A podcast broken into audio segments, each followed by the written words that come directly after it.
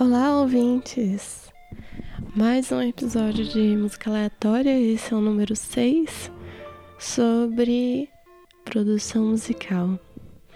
A gente teve alguns problemas de áudio, eu perdi meu áudio do começo, é, então as minhas primeiras falas vão estar bem ruizinho de ouvir, mas eu acho que deu para contornar no final. É, eu tive problemas com a internet, com a minha conexão então eu caí, espero que vocês me perdoem. A trilha sonora são alguns esboços de músicas minhas e no final eu vou jogar o single que o Bryce mandou pra gente, o single do Hellbenders, que tá ótimo.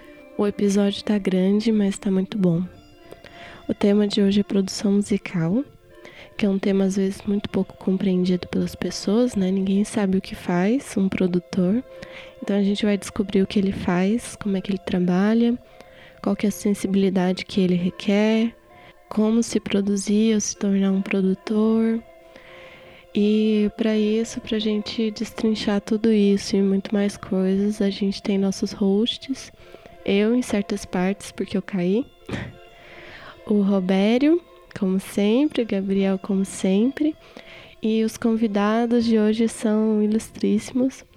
Rogério, Rogério Sobreira, que estava aqui na última edição sobre rock, falando várias bobagens, mas ele também é produtor, ele costuma produzir cantoras e ele trabalha com trilha sonora também. O Braz, Braz Torres, que é um produtor musical aqui de Goiânia, ele sempre grava as bandas de rock daqui, o trabalho dele é incrível. E ele participa do Hellbenders também, que é uma banda daqui que vale a pena conhecer e a música vai estar tá no final dessa edição. Aproveita, vou deixar vocês com os olás dos convidados.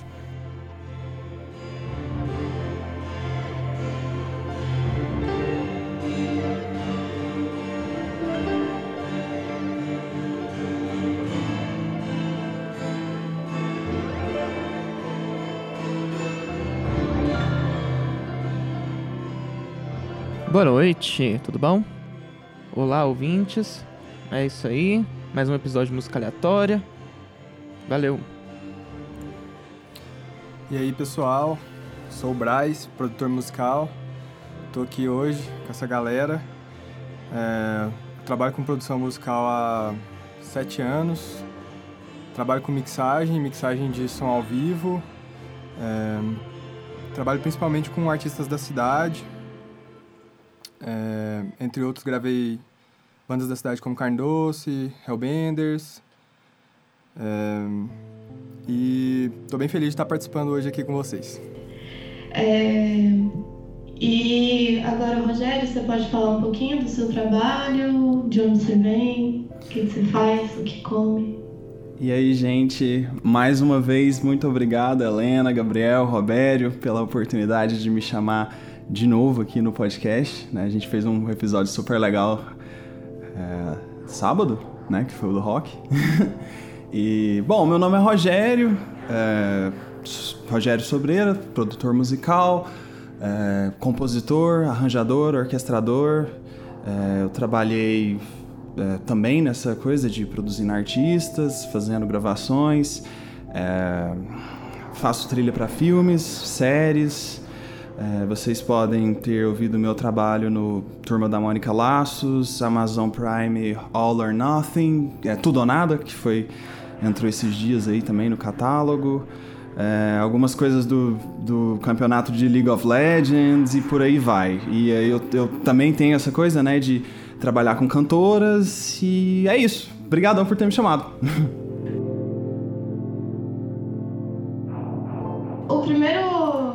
parte aqui é o basics mesmo, assim, o que que faz um produtor? É, vamos conhecer um pouquinho, porque quando a gente fala de produzir, às vezes a gente está falando de fazer música, principalmente quando a gente fala de produzir música eletrônica, a gente está falando mais do processo composicional e tal. Mas enfim, é, eu vou começar direcionando pro, pro Braz, se ele puder responder. que é a primeira pergunta, que é qual o papel de um produtor?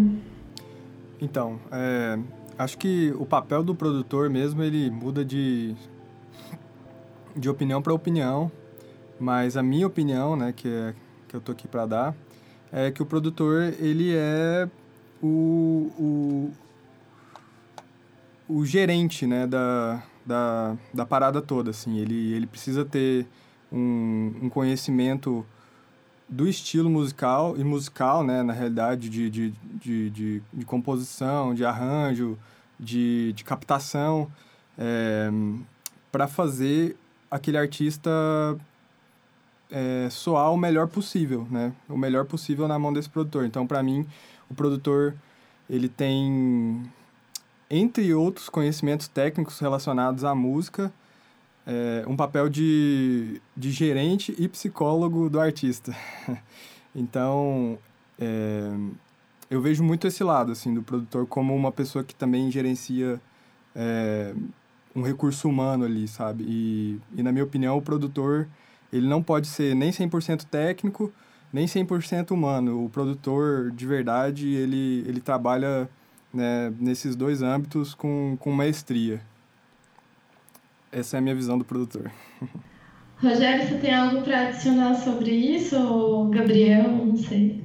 É, se vocês quiserem, eu posso complementar. Eu, eu achei muito bacana o que o, o que o Braz falou de ser psicólogo, porque especialmente quando você começa a aproximar mais para o fim de um trabalho, você chega aquele momento, vamos supor, você está há quase seis meses fazendo uma parada e quando tá muito chegando próximo do fim, você começa a quase que entrar no negócio de não, tá tudo bem. Você, tipo assim, agora você tem que realmente deixar isso e vai vir uns outros trabalhos, né? Então, assim, a gente fez o melhor que a gente pôde e. É, Normalmente os trabalhos saem, tem uma recepção muito legal, mas parece que esse frio na barriga é, acontece com todo mundo, assim. Pode ser um projeto enorme, pode ser um projeto que o cara tá, tipo, ninguém necessariamente tá esperando, e ele também sempre tem esse negócio, não, calma, é, vai rolar, não preocupe. E o produtor, é igual você falou, né? Não é só o cara que vai mexer no compressor, né? Ele, ele tem a ideia de que, pô ele é o, o técnico, né? Ele é o técnico do time que é a banda, né? Então é bem interessante isso mesmo. Ok. É... Acho que eu e o Gabriel a gente pode falar um pouquinho também, porque a gente trabalhou com produtores para produzir o álbum do Hostil lá, né? Foi um trabalho que eu não sabia exatamente o que esperar e tal, e foi muito, muito nervoso. Você quer falar um pouquinho sobre isso, dessa perspectiva, sobre essa uhum. pergunta, Gabriel? Eu acho que a maior parte, assim, já foi falado, né? Tipo, em primeiro lugar, né, igual o Bryce falou no começo, tipo, lembrar que o produtor, o Bryce e o Rogério né, falaram que o produtor não é só a pessoa que vai mexer no compressor, vai mexer no equipamento em si, mas às vezes vai dar uma, um gerenciamento maior da, da visão artística mesmo, né? É, e respondendo a pergunta da Helena, né? A, o questionamento, né? A colocação. É, quando a gente tava lá em BH, tipo, deu para ver muito isso, assim, tipo, principalmente com nossa interação com a, com a Paula Rebelato, né? Inclusive, que tava com a gente no podcast passado, no antepassado, né? Dois episódios atrás, que ela não tem essa perspectiva de produtora como técnica, né? Ela não manja nada, assim, em questão de compressão e tudo mais, ela tem, tinha muito mais essa pegada filosófica, principalmente, é artística, mais esse negócio, tipo, de do fazer, do processo. E eu acho que isso sempre é muito importante para todo mundo que vai produzir música num contexto geral, né? Tipo, pensar, tipo, dessa forma, às vezes, mais conceitual, né? Tipo, às vezes, o que isso quer dizer, né? Tipo, num contexto maior, tipo, como isso deve soar, que artistas eu quero parecer, e essas colocações um pouco mais metafísicas, talvez, é, porque a questão é técnica em si, né? Tipo, importantíssimo saber e tal. E eu acho até mais importante ainda você ter um cara, né? Tipo, pra ser. Mandar seu trabalho, né? Tipo, depois, né? Tipo, pra fazer essa mix, né? E entrando em questões mais técnicas, né? Até lá em BH, né? Como. Voltando pra pergunta, tipo, a gente tinha o Daniel, né? Que o Daniel Coelho, né? Acho que era esse o nome dele Desculpa, Daniel, se você estiver ouvindo. Mas é. Apesar dele também ter toda essa pegada filosófica, conceitual, mas ele tinha um conhecimento bem maior, assim, tipo, de áudio mesmo, engenharia de som. E ele dava mais essa direção, né? E ele que fez a mix no final e tudo mais. Você quer adicionar mais alguma coisa, Helena? Não, Robério queria fazer uma pergunta, né? Vai lá, Robério. É, eu queria fazer uma pergunta também, já seguindo a pauta aqui, porque vocês estão falando sobre a questão como que o produtor musical, quando vai abordar uma obra, ou vai, abordar, ou vai fazer o processo de gravação com um artista, é, a próxima pergunta aqui me é muito é, remete muito que minha curiosidade é isso. Porque eu nunca nunca gravei nada e não não tenho experiência com estúdio mas tenho muita curiosidade de saber como é. Principalmente é como que vocês abordam um artista ou como que vocês fazem para como que vocês encontram uma linha um limite para vocês falarem para um artista a, a mudar o caminho de uma obra, artisticamente falando, ou mudar um arranjo, ou a, a é, entendeu? Qual, qual é o limite que vocês encontram falando assim, não, até aqui eu te, vou te sugerir isso, mas eu não vou te sugerir o que eu queria sugerir por limitações, porque eu quero te deixar ter sua personalidade e etc, etc e tal.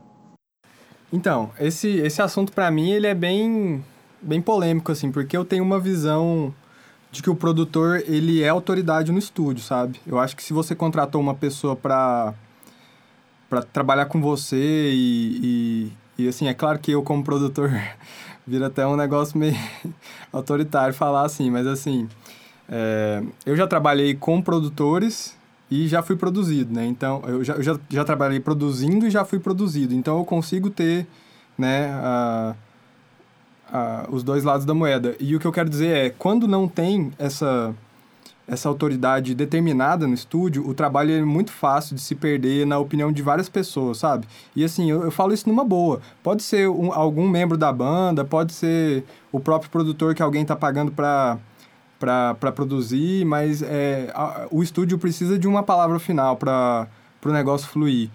E por mais que a gente respeite. Aí agora eu vou falar como eu gosto de trabalhar. Eu, eu ofereço meu serviço para os artistas como com e sem produção. Por mais que eu possa gravar e mixar, a minha produção quer dizer que se você quer que eu produza, você vai ouvir o que eu tenho para falar. Se você vai acatar ou não, isso já não é problema meu. E assim, tem produtores que trabalham de outra maneira ainda. Se você não acata, não assina. Então, assim, é, esse, esse lance de, de até onde deve ir é, eu acho que funciona muito bem quando a conversa é muito aberta com, com o produtor. Quando o produtor respeita o artista que está trabalhando e o artista que está trabalhando, o produtor respeita o produtor. Dessa maneira, é, existe uma conversa mais adulta né, sobre né, os, os limites da, da, da, da de onde né, alterar as coisas e tudo mais. Mas é, para mim a banda quando me contrata para fazer um serviço e aí eu tô falando a minha opinião que é a opinião de um profissional contratado para prestar esse serviço. E o cara tá assim ah mas sabe como é que é né? Quando eu compus no meu quarto eu tava pensando assim pensando sei lá de outro jeito. Assim cara tudo bem mas aí você pode continuar gravando do jeito que você quer e me põe fora dessa. Tô aqui só apertando o rec e vou fazer a mixagem se quiser ou não. Mas não tô produzindo. Então assim a, é, a minha parte para né, nesse, nesse assunto sobre produção, eu, sou, eu, eu tento ser bem claro, assim, sabe? Se você me chamou, você quer ouvir minha opinião, você quer trabalhar com a minha opinião. E nesse sentido, eu espero que minha opinião seja contemplada. É, pode ser que não seja, mas aí já não é mais né, meu, meu problema. Eu já deixei claro que eu, que, que eu queria falar.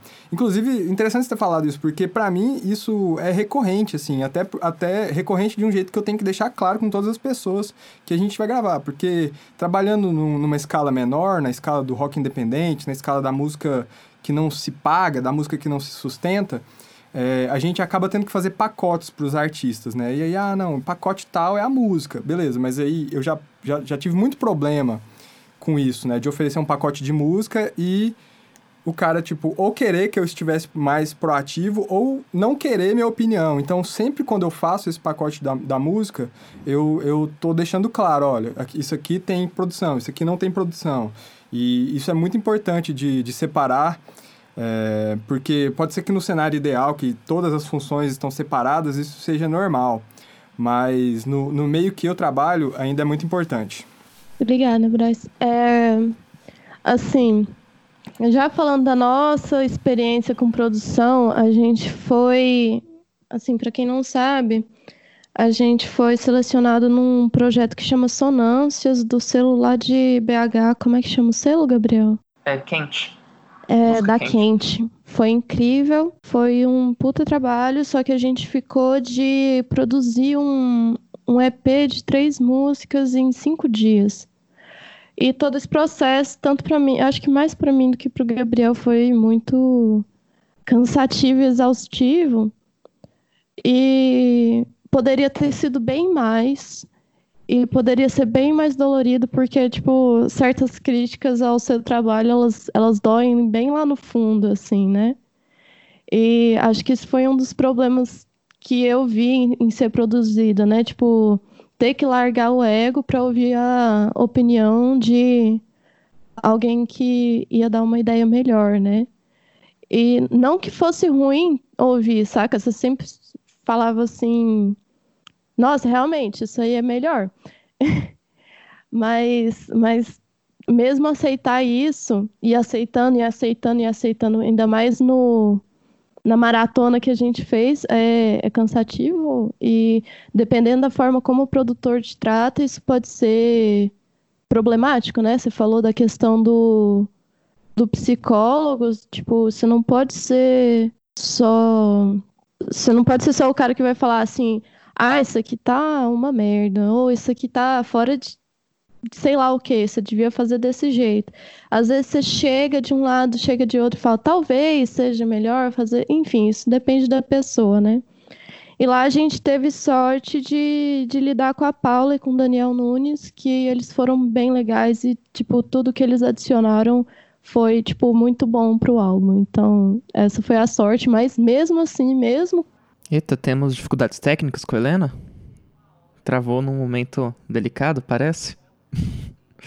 Mas bem. Bom é a pose que ela tá. É, Rogério, dá pra gente, por favor, o seu feedback de como são suas experiências, o que, que você acha acerca dessa questão? Pô, é, é realmente muito, muito interessante essa troca de figurinhas, né? De, de como cada um vê as coisas, né? Eu tenho muito a ideia é, de essas, essas esses passos precisam ser muito bem estabelecidos, né? Você tem que saber realmente quem está no comando da parada, mas eu, eu tenho muito a, a ideia do próprio é, respeito do artista que, às vezes, quando ele vem nessa própria ideia de é, mostrar uma música, eu consigo sentir muito a, a própria Helena contando, né? Que, cara, você tocar uma música para alguém é um processo muito difícil. E às vezes é, tem muito isso com, com cinema também. Às vezes um diretor vem te mostrar uma parada e ele, ele pode ter passado anos tentando fazer aquilo, né? E, e normalmente nas minhas primeiras reuniões eu falo assim, cara, não vamos falar nada de música a gente começa a discutir sobre filmes, sobre coisas legais que a gente gosta, é, sobre. E quando entra música, acaba sendo, pô, esse disco aqui é muito legal, sabe? E, por exemplo, eu tô produzindo agora a Shell e ela vai lançar o próximo disco dela e tal. E, e é um, um processo muito difícil, às vezes, que você tem outras experiências com outros produtores. É quase um relacionamento que você tá começando com a pessoa, sabe? Então, eu, eu. Tem a hora que realmente você tem que falar: olha, é, essa é a minha parte, segura, deixa aqui comigo. Mas o início eu sempre gosto de fazer várias vezes, igual eu, eu, eu também faço muita coisa com a Sara. E, e a gente tem uma amizade de 10 anos já, né? Então, o, o, é sempre isso. É, é uma parte emocional e eu acho que todas as decisões é, estéticas ou de, de caminhos vão sair dessa outra parte, né?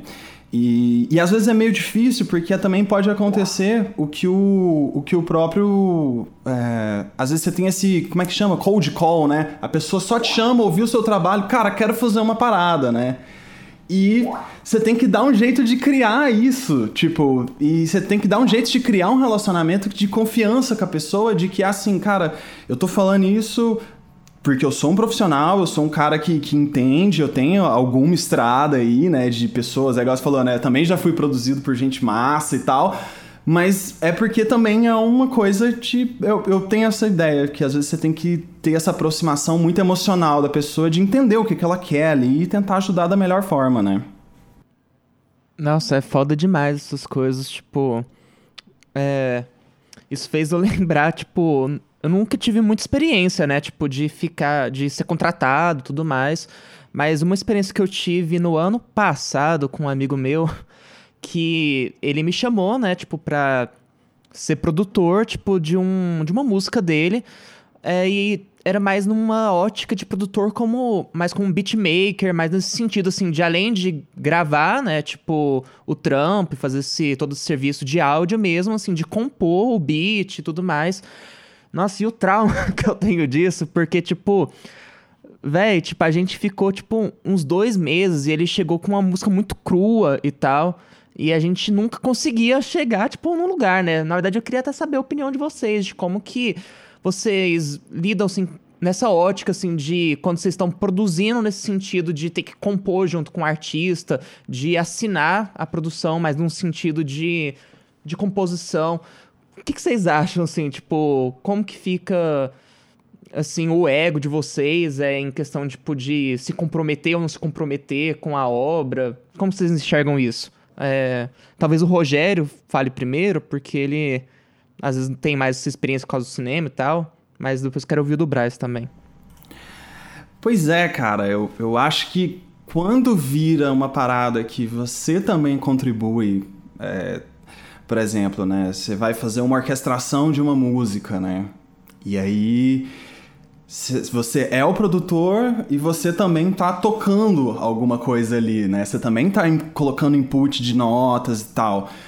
Eu considero como, cara, é um grande diálogo. Tipo, é um grande diálogo que você tem que ter estabelecido e, e, inclui muito uma parada de confiança mútua, sabe?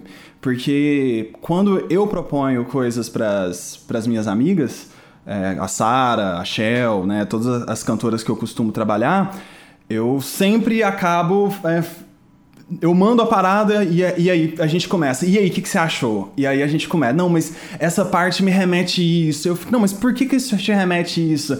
E por mais que a gente seja é, é, músico, né? A gente trabalhe, tenha todo esse negócio que poderia entrar numa vibe, ah, mas é porque é o campo harmônico aqui, né? Uma coisa meio mais técnica. A gente sempre não, é, é, é, sempre uma coisa assim, não, não, isso, isso aí não é o ponto. É, é, é você criar uma narrativa e uma estética e você tentar trabalhar junto com essa estética. E, curiosamente, eu acho que não, não tem tanta diferença, né? De você trabalhar, por exemplo, dois compositores fazendo uma trilha para um filme, ou eu é, e a Sara fazendo, produzindo uma música, ou eu fazendo um arranjo de cordas sempre vai nessa questão do diálogo e da minha, da minha questão a troca, né? De tipo, por que, que você acha isso?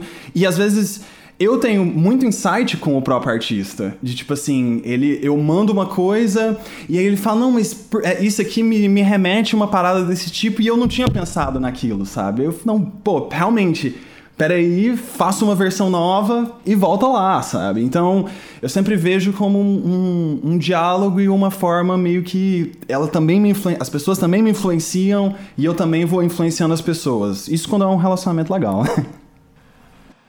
então, é, tem uma coisa que o, o, Rogério falou que eu acho muito importante também é, destacar, que eu acho que não tem como falar mais, é, falar muito disso, que que é o seguinte, é, é, é aquilo que ele falou, assim, cara, o, o artista chegou para você, por mais que ele pode, ele pode ser um cuzão, pode ser um chato, um prego, um escroto, e assim, acontece muito.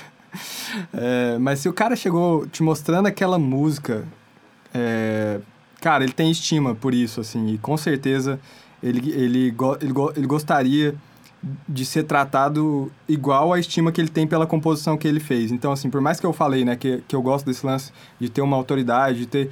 É, não significa ser arrogante, né?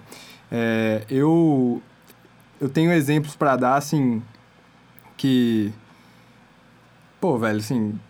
Sabe, de produtor simplesmente saiu o, o cliente do estúdio, o cara vai, ah, esse cara é isso, é aquilo, esse cara acha que vai fazer. Como assim, velho? Sabe? Você tá produzindo, você tá tirando onda do cara aí depois e falando da música dele. Se você não vê futuro no trampo que você tá fazendo, cara, nem pega, assim, sabe? Cada, existe o trampo certo para cada um. É, então, esse lance de, de tratar o, o artista com.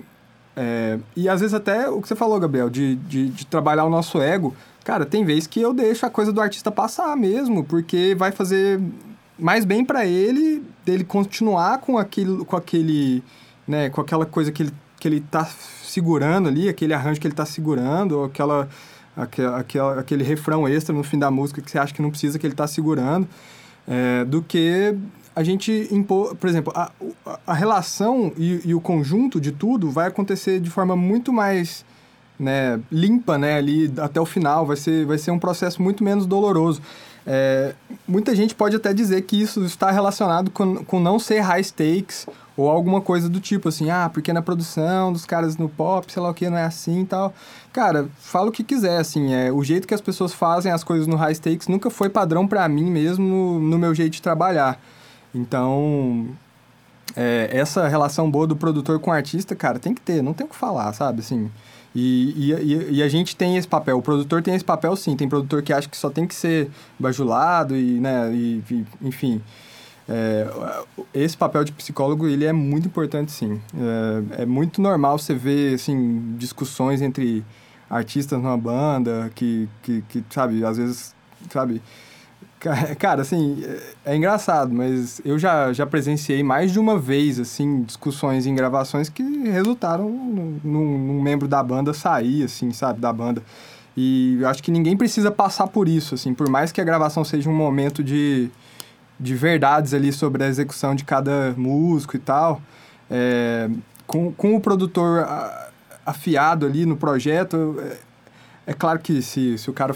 Se, se as pessoas forem muito sem noção, não, não tem como falar por elas, mas existe um caminho do bom senso que dá para todo mundo trilhar ali, né? Se cada um for né, pé no chão. É, eu tenho duas perguntas para fazer. Muito obrigado pela contribuição de todos até agora. Tenho duas perguntas para fazer. Essas perguntas são tecnicamente muito grandes, assim.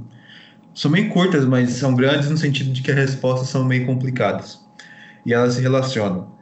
É, tendo, eu quero que vocês, cada um de vocês, podem dar essa opinião, porque é, todos vocês três têm experiência com gravação, seja como produção ou como músicos. É, a minha pergunta é sobre a, a tecnicidade. É, o Rogério falou da questão da experiência dele com, com os músicos, que às vezes vem um papo de teoria e tal, etc e tal. Eu queria saber, assim, de vocês, o que vocês acham que é o nível necessário de de, de, de saber técnico de teoria, e não necessariamente teoria, teoria também, mas tipo, ah, como mexer com o compressor, que é o exemplo que a galera falou, como mexer com, com mixagem, o que é uma masterização, é, é ganho, é, níveis e etc e tal, esses, esses, esses, a parte técnica da produção mesmo, de, de gravação, e masterização e etc e tal, e, e qual que é o, o conhecimento que tanto quanto o produtor tem que ter, ou vocês acham que ele tem que ter, quanto o músico também, se o músico é necessário ter esses conhecimentos para que o trabalho renda. E aí vocês podem também na ordem, o Rogério quiser falar primeiro, depois o Braz e o Gabriel. Poxa, essa, essa é uma pergunta bem boa, assim, né? Porque eu acho que antes de qualquer coisa, todo mundo tem que estar tá muito focado em uma estética artística, saca? Tipo, e eu acho que todas as decisões que passam por isso, aí são as formas da linguagem, né? Então, por exemplo, às vezes, quando a gente vai fazer uma, uma sessão de, de orquestra, partituras precisam ser feitas, né? Então eu acabo fazendo todo o processo de partitura. É complicado, é muito difícil, precisa de ter um processo muito assim. Mas para que que é isso? Você está usando uma linguagem que os seus músicos ali vão entender de uma forma boa, né? Então, tipo assim, eu faço as partituras em uma sessão, os caras leem uma vez e gravam a outra. Esse é o nível dos músicos de orquestra. E eu falo até daqui mesmo de Goiânia, os caras são muito bons, sabe? E, e... Mas aí tá, essa é a linguagem, né? Aí vem um baterista de uma banda de rock. Às vezes eu não preciso de imprimir uma partitura pro cara. Eu vou falar, cara, nessa, nessa antes aí do verso, faz uma viradinha, sabe? E aí o cara vai entender e vai pegar isso aí muito rápido. Então eu acho que parte de você de, de um, um, produtor né de você ter esse, esse range né de, de, essa abertura de diálogos né e de, e de ter o conhecimento de você poder transitar muito bem sobre esses termos. Até por exemplo um músico de jazz vai ter um nível de, de, de partitura e até onde você pode ir com ele e um músico de música clássica vai ter uma outra coisa sabe? E então assim eu acho que todo mundo tem que estar muito focado em, em em um fim artístico e o meio são essas formas que você tenta comunicar com ele. Pode ser por uma partitura, pode ser um acorde que você mostra no piano, pode ser um, um, uma referência que você mostra pro cara, cara, essa caixa aí, ó, saca esse ring shot aí desse jeito, sabe? E aí contanto que você entenda essas formas que você chega na pessoa, não tem uma certa, não tem uma errada, é meio que é você ter essa ideia, né, de você o, que que cada um realmente precisa e qual é a melhor forma de abordar com ele, né? Legal. É, é, eu concordo 100% com isso que o Rogério falou. É, realmente cada cada estilo, né, cada finalidade tem seu seu processo. E eu tenho um exemplo muito bom que eu gosto de dar sobre tecnicidade ou não. Quando eu era bem novo, assim, bem no começo do Hellbenders, é, eu toco nessa banda aqui de, de Goiânia, chama Hellbenders, uma banda de rock. A gente foi produzir nosso primeiro disco com o Miranda, né? A gente conseguiu, o Fabrício chegou no Miranda e ele gostou da ideia e a gente ficou super animado. Pô, o cara, né? Ele produziu vários discos fodas. E a gente ficou super animado e tudo mais. E é, que, que pega, assim, do Miranda? Inclusive, né, Descansa em Paz, Miranda, grande cara, é, nos deixou recentemente. O que, que, pega, que, que pega do estilo de produção do Miranda? É Rick Rubin total. Ele é, é um guru. Ele não é um, sabe, tipo um arranjador. Ele não é um, um, um técnico de mixagem. Ele não... Sacou? Mas tem feeling pra caralho na parada. E, e, e ele acerta, velho, assim, é, não é besteira, era sempre certeiro. É, ele, é, e assim, ele usava muita, muita metáfora, saca? Que era uma coisa, um jeito fácil de, de transmitir, assim. Por mais que fosse enigmático, assim, ele, ele usava muita metáfora. Ah, esse baixo, eu quero que ele soe como um leão rugindo, sacou? Porra, o que, que eu vou fazer? Por baixo soar, soar como um leão rugindo, você tá doido. Mas no final das contas, a, a linguagem era, era, era compreendi, compreendida. É exatamente o que o Rogério falou. A mensagem era passada. Então, eu, eu acredito que a técnica ela é necessária até onde você quer chegar, né? Então, por mais que seja ideal você ter compreensão de todos os processos, eu acho que o produtor mesmo, ele tem que que pensar em, em fazer a sessão de estúdio rolar e o negócio dar certo ali. Se vai se, se, se ah, não, essa parte ficou meio aguda, deixa pro cara que vai mixar resolver ou não. E assim, é, se o músico não está conseguindo tocar ali também, aí já, já, já é outra coisa, né? Eu tô, tô, o que eu acho mesmo é que é, a mensagem sendo transmitida do, do, do produtor pro, pro produzido, pro, ar, pro, né, pro, pro receptor ali, é, o importante é isso. Véi, o Braz usou até uma expressão que queria usar. Mas é, eu acho que eu concordaria com isso. Tipo, tanto. É principalmente o músico, né? O músico precisa ser foda e técnico e ter conhecimento na medida do resultado que ele quer chegar. É, o produtor.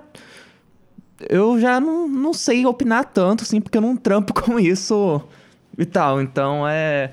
Mas eu, assim, pelo pouco que eu faço, né, principalmente me autoproduzindo, produzindo pro hostil, é quanto mais conhecimento, tipo, melhor resultado. Igual na, na parte do músico, saca? Quanto, tipo, melhor o músico chega treinado, assim, o resultado chega muito diferente. Eu lembro agora da, da sessão de gravação do último CD do Cafeine, que inclusive gravamos com o Braz, que ficou sensacional, né? E eu lembro, assim, tipo, do do Pedrão, principalmente. Pedrão, ele, tipo, treinou pra caralho, assim, pra gravar o disco. Ele chegou e moeu, assim, tipo, ele gravou basicamente. Não sei se foi basicamente, acho que foi literalmente em um dia. Foi tipo, em cinco horas ele gravou umas oito músicas, né? Tem oito músicas, eu acho, CD, ou sete, sei lá. Aí, tipo, faz diferença demais, sabe? Eu lembro da gravação do, sei lá, do Components, quando a gente fez com o, com o mestre. Que, nossa senhora, tipo, a gente treinou muito e tal, tipo, para chegar também no resultado e fez diferença. Então, quanto melhor assim, tipo, menos sobra pro, pro, pro produtor depois, sabe? E, tipo, sempre melhor chegar com o resultado mais foda possível. Acho que. Acho que é isso. Tem mais alguma coisa da pergunta? Tô esquecendo? Acho que não. Ah, tem. As, o, o Roberto disse aqui sobre questão de mixagem, masterização.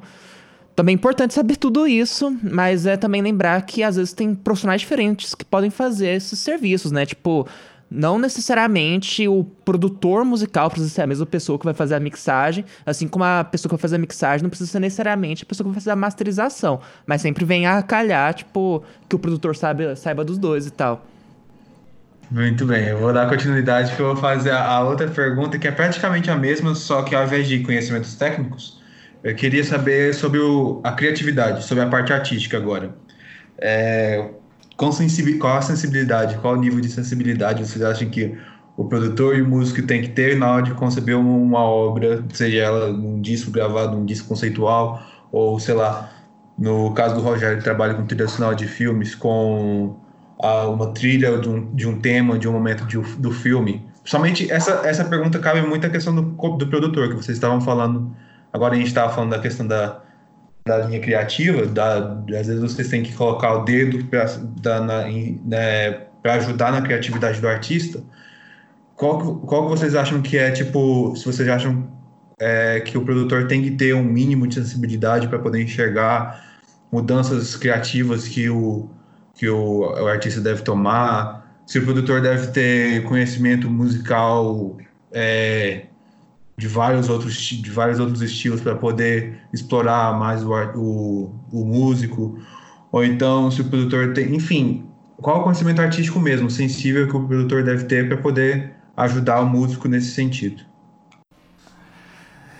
Cara, então, é, eu acho que eu, eu acho que tipo de novo, né, volta muito Uh, eu acho que você pode ter dois tipos meio que de produtores musicais, né? O Jack of all trades, né? O cara que vai fazer tudo, né? Tipo. É... Eu, tava, eu tava até falando isso com, com um amigo meu que eu curto muito o Ridley Scott, que é o diretor do Blade Runner, né? Só que ele é o diretor do Aliens, do Blade Runner, e ele fez Thelma Louise, que, que é tipo um filme totalmente diferente e ele fez Gladiador, que é um outro filme totalmente diferente, e você tem um cara que é o Michael Bay, que todo filme dele vai ter explosão, vai ter carro e tipo ambos são meio que mestres nesse nos respectivos estilos, né? Então, o Ridley Scott, se você falar, cara, eu vou fazer um, um, um, um, drama no século medieval aqui, ele vai pegar e vai fazer um filme muito foda. O Michael Bay, eu não sei se vai conseguir fazer um, um, filme medieval foda, sabe? Quem sabe, vai que ele faz, né? Mas aí eu acho que produtor resume do mesmo jeito. Você tem caras que são caras muito chaves para respectivos estilos, né? E tem bandas que às vezes que querem fazer uma mudança para certo estilo e acabam chamando né, os certos produtores, né? E você tem outros que você tem um, um range sensacional, né? Sei lá, o Brian Eno, por exemplo, né? Ele vai. O YouTube e ele vai fazer um, uma instalação. Eu tô falando de YouTube de novo, né? Tá vendo? é, e ele faz uma instalação de música contemporânea. E você tem o cara que, tipo, ah, eu não vou saber falar, mas o Braz vai saber falar, eu não sei. tipo, de. que faz um estilo específico e o cara é o cara mais foda em fazer o estilo mais específico. Então, tipo assim, se você quiser que sua banda vire ah, Stoner Rock vai ser com esse cara e só esse cara vai saber fazer isso. É... E eu acho que, de novo, né, passando por essa questão do diálogo. É, acho que é isso. então, é... eu acho que a gente bate na mesma, né, essa sensibilidade artística ela tem que estar tá alinhada com o produto final que o, o artista deseja, né? A gente geralmente busca quem, quem tem renome no nosso, no nosso meio fim, né? No, o, produto final que a gente está querendo buscar.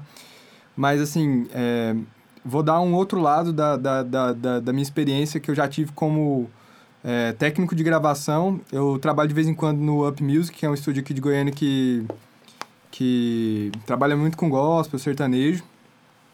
É, eu já trabalhei como técnico de gravação assistindo vários produtores sertanejos produzirem de uma forma 100% matemática, assim, é, é realmente uma, uma, uma cartilha a se seguir ali e funciona, né? Então, assim, sensibilidade artística, talvez não tanto, assim, eu, tá, posso estar sendo arrogante em falar que não existe sensibilidade artística nesse sentido, mas é porque existe uma cartilha que você consegue fazer se você seguir. Sacou? Ah, o, ref, o primeiro refrão tem que aparecer antes de tantos segundos.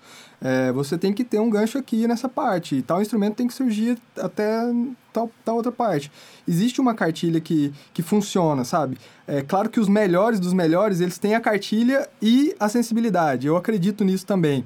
Mas é, o, existe muito grosso, muito, muito material bruto sendo produzido é, na música né, que está na, na margem entre ali, né, o, no, da fama e do, né, enfim, é, que está sendo produzida de uma maneira bem, bem automática. Então, assim, é, essa sensibilidade, ela é necessária onde o artista está querendo sensibilidade, né? Se o artista está querendo farra, farra, pinga e foguete, é, é, é o que ele precisa, né, de de, de sensibilidade máxima para trabalhar nesse, nesse sentido.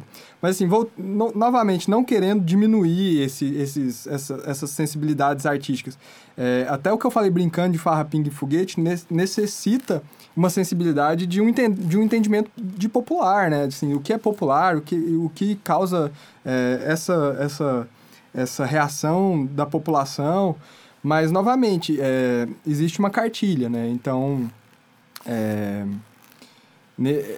eu, eu acredito muito que existe aquele, aquele produtor que, igual falei, igual o Rick Rubin, que vai chegar e vai meter uma metáfora foda para você meio que dormir pensando e acordar assim, já sei, é isso que vai acontecer.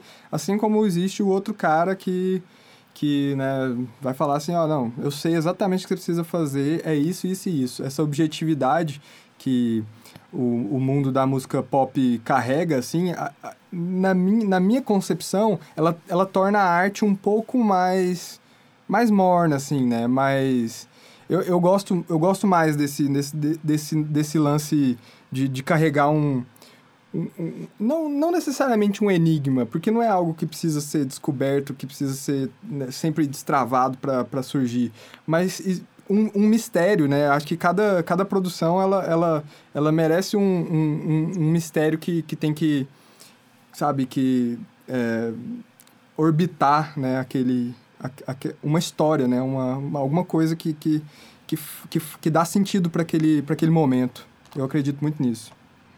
É, eu tinha dito que não ia comentar nada nessa pergunta, mas é só de uma perspectiva do músico, né, da pessoa que vai ser produzida, eu acho que, assim, só reiterando, assim, que eu acho que é muito importante a gente, como músico, né, com quem quer fazer uma gravação, saber escolher um produtor, sabe? Tipo, é, eu nem digo só pela questão da experiência, saber se o cara tem experiência ou não, assim, óbvio que isso é muito importante, mas às vezes a questão do gênero, assim, das, outra, das outras obras que a pessoa vem produzindo, né?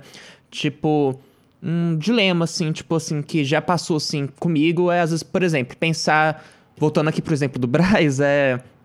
Pensar, ah, eu quero gravar. Minha banda é mais indie, hardcore tal. Igual a minha outra banda, a Cafeína. A gente ficou pensando assim, ah, será que a gente grava às vezes com o mestre? Ou a gente grava com o Braz, que são dois caras muito fodas aqui em Goiânia. A gente pensou, ah, vamos fazer com o Braz, porque ele tem mais uma pegada assim nesse estilo e tal. Enquanto o mestre, ele tem uma um, uma característica, assim, muito pegada, assim, tipo, pro, pro stoner tal, pro rock, às vezes, mais clássico. Então, tipo, não que o produtor só saiba fazer aquilo bem, ou é, só saiba fazer aquilo. É, com certeza, qualquer produtor, principalmente profissional, né, tipo, tem que saber fazer de tudo um pouco, né, é o ideal, pelo menos. Mas é, às vezes a gente, como artista, é importante saber isso. Tipo, ah, é, eu tenho uma pegada assim, tipo, mais pro hip hop. Vamos procurar, às vezes, um cara mais do hip hop. Ou às vezes um amigo seu, que às vezes não tem tanta experiência, mas que seja do.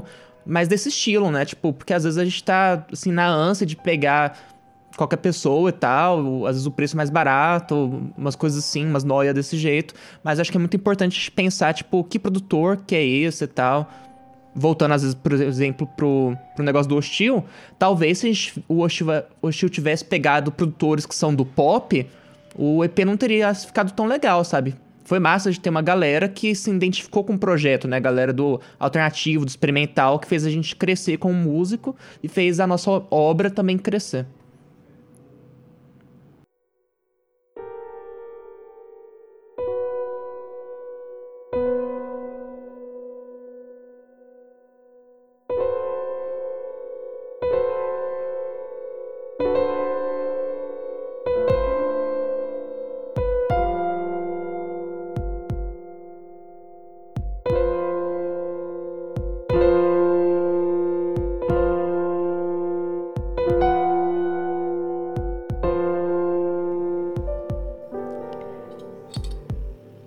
Para a segunda parte, a gente vai falar sobre dicas úteis. A primeira coisa é como é que você sabe que o seu projeto está pronto para ser produzido e como é que você escolhe um produtor?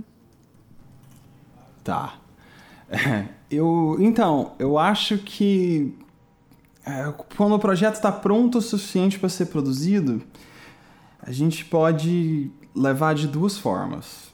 Tipo, a primeira é dependendo das formas que você quer gravar. A gente, sei lá, seu baterista consegue tocar tudo no clique. Aí tem tudo, todas essas coisas mais técnicas, né? De tipo, ah, tá tudo certo, sua música tá com as letras todas fechadas, você tem uma ideia muito clara, o que, que é verso, o que, que é refrão e tal você pode chegar com uma, um resultado bem mais abertão para gravação, mas definitivamente vai demandar muito mais tempo e, obviamente, mais dinheiro, né? Então, ninguém quer ficar no estúdio com tempo à toa fechando um refrão ali. Não, não funciona assim. Infelizmente, seria até legal, às vezes, pô, você ficar lá viajando com o cara, não, pô, tenta esse acorde aqui, né? E, e a questão de qual produtor é justamente parte de um, se você for um artista que está começando, qual é a, a, primeira ideia que você quer passar para o mundo? De tipo assim, qual é o seu sua carta base como artista, né? De você lançar e falar, ah, galera, eu sou isso, eu faço isso e é isso que eu quero ser, e é isso também parte de uma ideia de quem vai ser a melhor pessoa que vai te ajudar a chegar nesse tipo de som. Ou, por exemplo, que tem um outro caso que é eu já sou um artista pré-estabelecido, eu meio que sou famoso por um estilo X e eu acho que agora é uma hora de um novo caminho para a carreira, né? Então, tipo, o, o Kings of Leon, no meio da carreira deles, falou: eu quero soar completamente diferente. E isso passou por uma mudança também de produtor de estúdio, e aí todo mundo começou: ah, então, para isso eu quero ir para esse lugar, né? Então, acho que é isso. De, de maneira bem simples, são meio que essas duas formas que você tem que pensar de, de como saber se o seu projeto está pronto. Eu não sei, é meio aberta nessa né, questão. É bem, é bem aberto mesmo, na realidade. É, pensando assim, no meu âmbito, né? Vou falar da minha experiência. Eu, eu como eu trabalho com artistas da cidade, que são artistas que muitas, muitas vezes não vivem de música. É, eu entendo que existem muitas situações a serem consideradas sobre essas pessoas que não conseguem treinar o instrumento dele X horas por dia porque ele precisa fazer dinheiro para pagar as contas dele, né? Isso, isso, isso existe essa, essa, essa noção básica. Porém, eu não entro em estúdio para perder tempo de, sabe, batera que não está conseguindo gravar no clique. Então, assim, nesse sentido, a pré-produção é interessante para você saber em que pé tá, né, o, a execução ali do, dos artistas e tal. Mas tem gente que gosta de pegar um, é, é, assim, um artista bem cruzão e conseguir modelá-lo todo. Já não é meu estilo de produzir. Eu, eu, eu gosto de trabalhar com um artista que já sabe o que quer ali, sabe? Tipo, que eu vou estar tá mais dando suporte, não que eu vou fazer dele um, um, né, um, um molde da, da minha vontade. É, e tem gente que gosta de trabalhar com artistas só precisando daquele toque final, daquele empurrãozinho. São, são, é, é bem heterogêneo esse, essa resposta, ela, ela abrange vários estilos. É, complementando, é, até lembrei de uma, de uma coisa que o Bryce falou no, nos stories dele, no Instagram, tipo, não lembro quando, acho que faz umas semanas, que acho que alguém tinha perguntado para ele alguma coisa sobre como começar a se produzir, uma coisa assim. Eu diria que é até importante para concordando com o que o Braz disse, diria que é importante para todos os artistas, todo mundo que tem vontade de gravar alguma coisa, de fazer música, se gravar, né? Tipo, aprender um pouco sobre isso, tipo, é, nem que seja com celular, sabe? Tipo, bota lá no sofá, tipo, e depois é, grava, né, o ensaio da banda, depois escuta, é, ou realmente começa a investir um pouco nisso. Eu mesmo comecei a brincar, a estudar essa de produção desse jeito, né? Tipo, de comprar uma interfacezinha para poder pré-produzir um EP da minha antiga banda. É, mas acho que hoje em dia, para todo artista, todo músico, é, músico ou artista, né? Precisa saber se autoproduzir um pouco, escutar essas músicas, refletir sobre elas e tal, para depois procurar um profissional e tal, até para poder fazer uma escolha mais inteligente, talvez. Eu, eu achei engraçado você falando essa história do, do celular. Eu não sei como é que tá as coisas aí pro Braz, mas o que eu tô recebendo de músicas que a voz é no celular porque a gente tá na quarentena e não tem nenhuma forma de ir pro estúdio, sabe? E aí às vezes você tem que aceitar, cara, vamos ir aonde der com essa voz aqui no celular. E eu acho muito maluco porque a gente parou, a gente a gente discutiu tanto tempo, ai, tal microfone é pra gravar voz tal, e a gente tá numa época que o cara simplesmente, cara, é isso aqui, é o jeito e vai, sabe? O que, que você acha disso aí, Bryce? Cara, eu sou super adepto à gravação do celular. Na realidade, pouca gente sabe, assim, mas se for pegar um celular tipo iPhone, o microfone dele é bom pra caralho, é muito bom. Então, assim, você entra num, num, num armário cheio de roupa, coloca o microfone a uma distância determinada ali, cara, vai, vai numa boa. Muito melhor do que ficar sem fazer, muito, muito melhor. O, o, o disco novo do Hellbenders, a gente tá com algumas participações engatadas que eu basicamente abri o jogo para os artistas que a gente convidou. Eu falei assim, cara, é, não, não encana em tentar achar estúdio para fazer agora. Se você conseguir achar, se tiver alguém que faz, né, daquele jeito mais amigável ali, sem, né, tipo, do jeito certinho e tal, beleza, vai ser para mim muito melhor. Mas se for o caso, cara, manda do celular, é de boa, é de boa. A gente dá um jeito, a gente faz acontecer. Tá longe de ser o ideal, mas é, é muito sobre não deixar de fazer, né? Eu acho que, que não deixar de fazer talvez é o, é o ponto-chave aqui dessa, dessa parte da, da discussão, assim. É, só queria aproveitar a oportunidade da, do celular para admitir uma coisa. Eu tô em um, tenho um, um projeto em caminho em Gênesis dentro das minhas entranhas.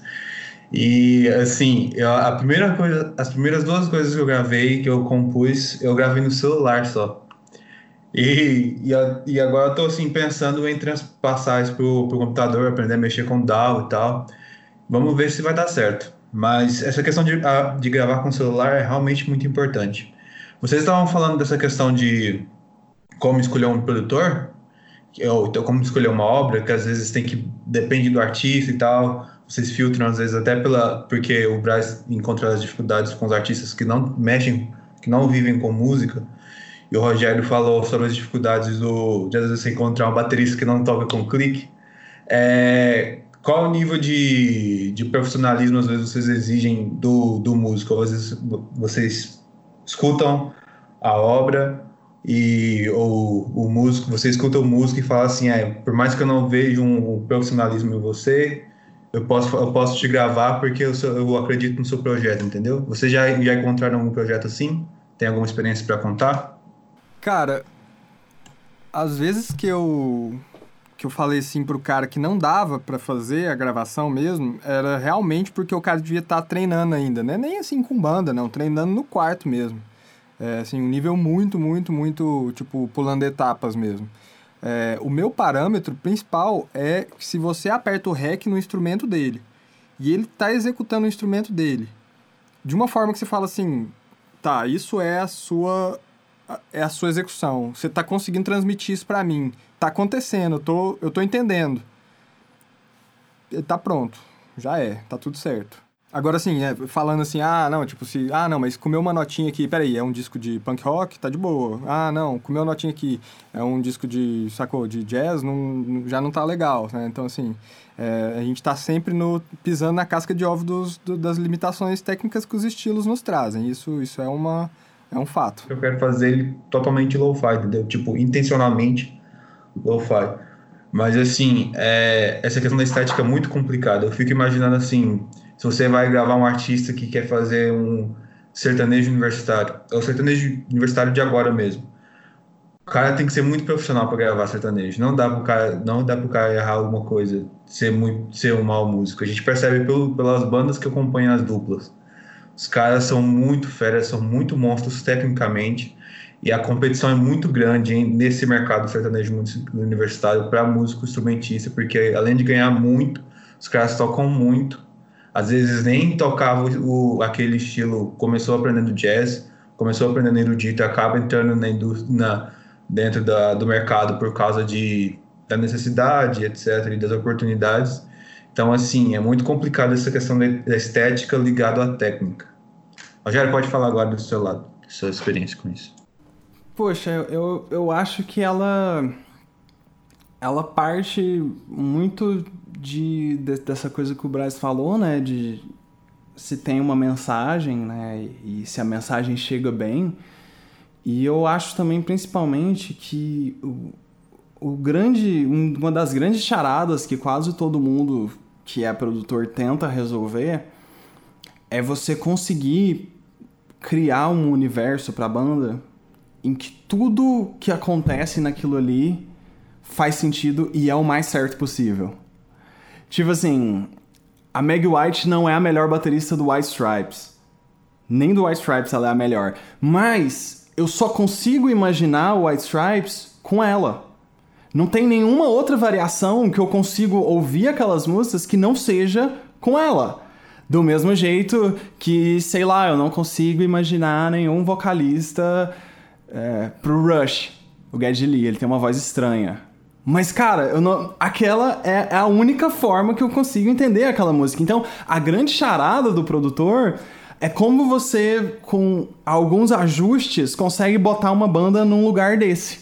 Tipo assim, que, que tudo que, que poderia ser lido ou como deficiência técnica, até porque isso é um termo muito bizarro, teria que fazer uma outra live para isso, mas é, como que você faz todas essas características virarem, na verdade, personalidades e virarem, na verdade, mais uma adição para o contexto geral que é o disco, né? Ok. Boas palavras, Rogério. É, a próxima pergunta tem a ver com isso. É o Léo Salvador que mandou lá no Patrício. É, como começar a produzir suas próprias músicas, né? Acho que isso é mas uma parte que eu e o Gabriel começamos a tentar, né, com o hostil e tal. É, Gabriel, você quer falar um, um, um pouco sobre isso? Como se produzir? É, eu já tinha abordado levemente sobre isso, né? Tipo, falando que todo. Hoje em dia, principalmente, né? Todo músico, é, todo artista precisa, é, pelo menos, ter uma certa familiaridade, né? Com com produção, né? Entender o básico do básico, às vezes.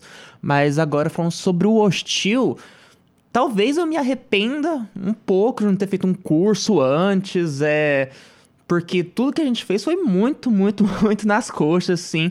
É, acho que tá, as coisas estão se encaminhando e o que eu mais gosto, assim, de, desse projeto, no, do Hostil, é justamente um lugar que a gente que eu e a Helena a gente pode se descobrir, né? Tipo, é explorar muito o DAO, né? Tipo, eu aprendi muito, demais, demais, demais, tipo, com o Steel, sabe? Tipo, basicamente, tipo, dos nadas que eu sei hoje em dia, 40% foi com o Steel, tipo, ir, indo nas coxas, tipo, no core, tipo, aprender como que fazer uma síntese sonora, é, como que grava uma voz, aprender o básico sobre compressor, aprender o básico sobre EQ, o básico sobre mix.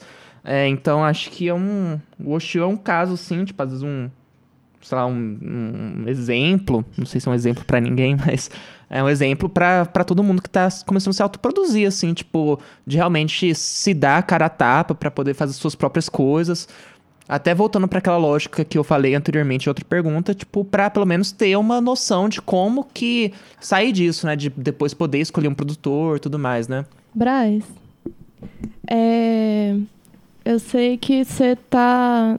Vocês já tiveram um álbum produzido, né? O Hellbender já teve um álbum produzido, mas como que é essa experiência de começar, de quando você começou a se produzir e agora que você está produzindo um novo álbum do Hellbenders?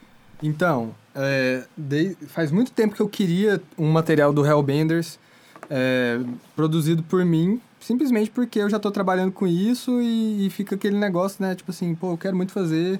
E a banda deu uma brecada quando eu tava, né? Quando eu comecei a trabalhar mais frequentemente com produção musical. É, e aí chegou esse momento agora, né? E, e sinceramente, é, é incrível, assim, é, é, muito foda mesmo, mas também é muito. É, é, complicado, cara, é muito complicado, porque a gente perde um pouco da objetividade, assim, quando a gente tá falando da nossa própria arte e tudo mais. É bem complicado estar, estar nos dois lados ao mesmo tempo.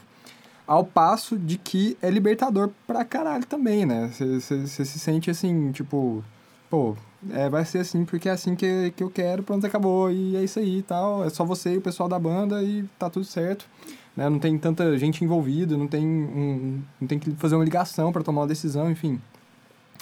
Mas é, eu, sei, eu, sei, eu, eu sei muito bem respeitar os dois lados. O lado de querer escolher um produtor, até porque, assim, depois dessa experiência, talvez eu, eu, talvez eu queira, de verdade, assim, não, eu, eu quero me afastar, eu quero trabalhar como o artista só agora e quero, quero fazer com produtor, para mim vai ser massa.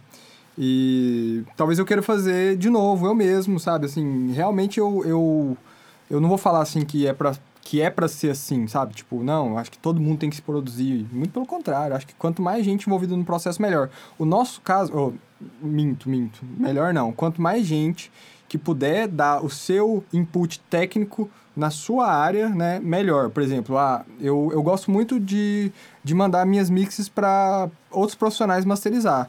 Eu acho isso uma, uma coisa quando o artista topa, né? Tipo, pagar o, profissional para fazer a master, tipo, fora do, do nosso processo ali, é, para mim é muito frutífero, porque é uma cabeça a mais naquela visão, né, panorâmica ali do, do, da música. Claro que numa, numa parte bem mais técnica já, né? Estamos falando basicamente de equalização e compressão só. Então, é, eu gosto muito disso, porque para mim agrega. Mas, é, o nosso caso era, era, era uma coisa de, de praticidade. Eu, acho que, eu acredito que a maioria dos, dos artistas que se autoproduzem é questão de praticidade mesmo. Não é todo mundo que tem dinheiro para contratar um produtor, para entrar em contato com uma pessoa, para alugar tantas horas de estúdio no estúdio que o produtor que está sendo contratado quer.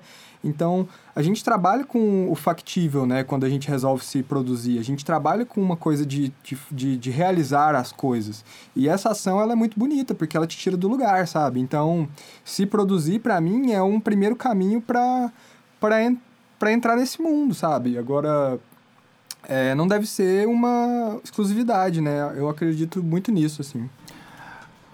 Ah, eu, eu, eu acho assim que, especialmente se você quer se produzir e você tem essa funciona quase como se fosse um você estivesse escrevendo um livro. Acho que eh, quando você está nesse processo muito grande de você escrever pode ser até um trabalho acadêmico né um TCC alguma coisa assim você tem esse trabalho que você meio que tem dois cérebros em alguns momentos um é o de pura criação, né? E tipo, pá, pá, pá, você vai lá e, escreve, escreve, escreve parágrafo, parágrafo, parágrafo. E aí de repente você para e fala: Meu Deus, eu tenho que editar isso em alguma coisa coerente. então, o, você se produzindo é muito esse processo. Você tem que ter quase que dois momentos em que você pensa.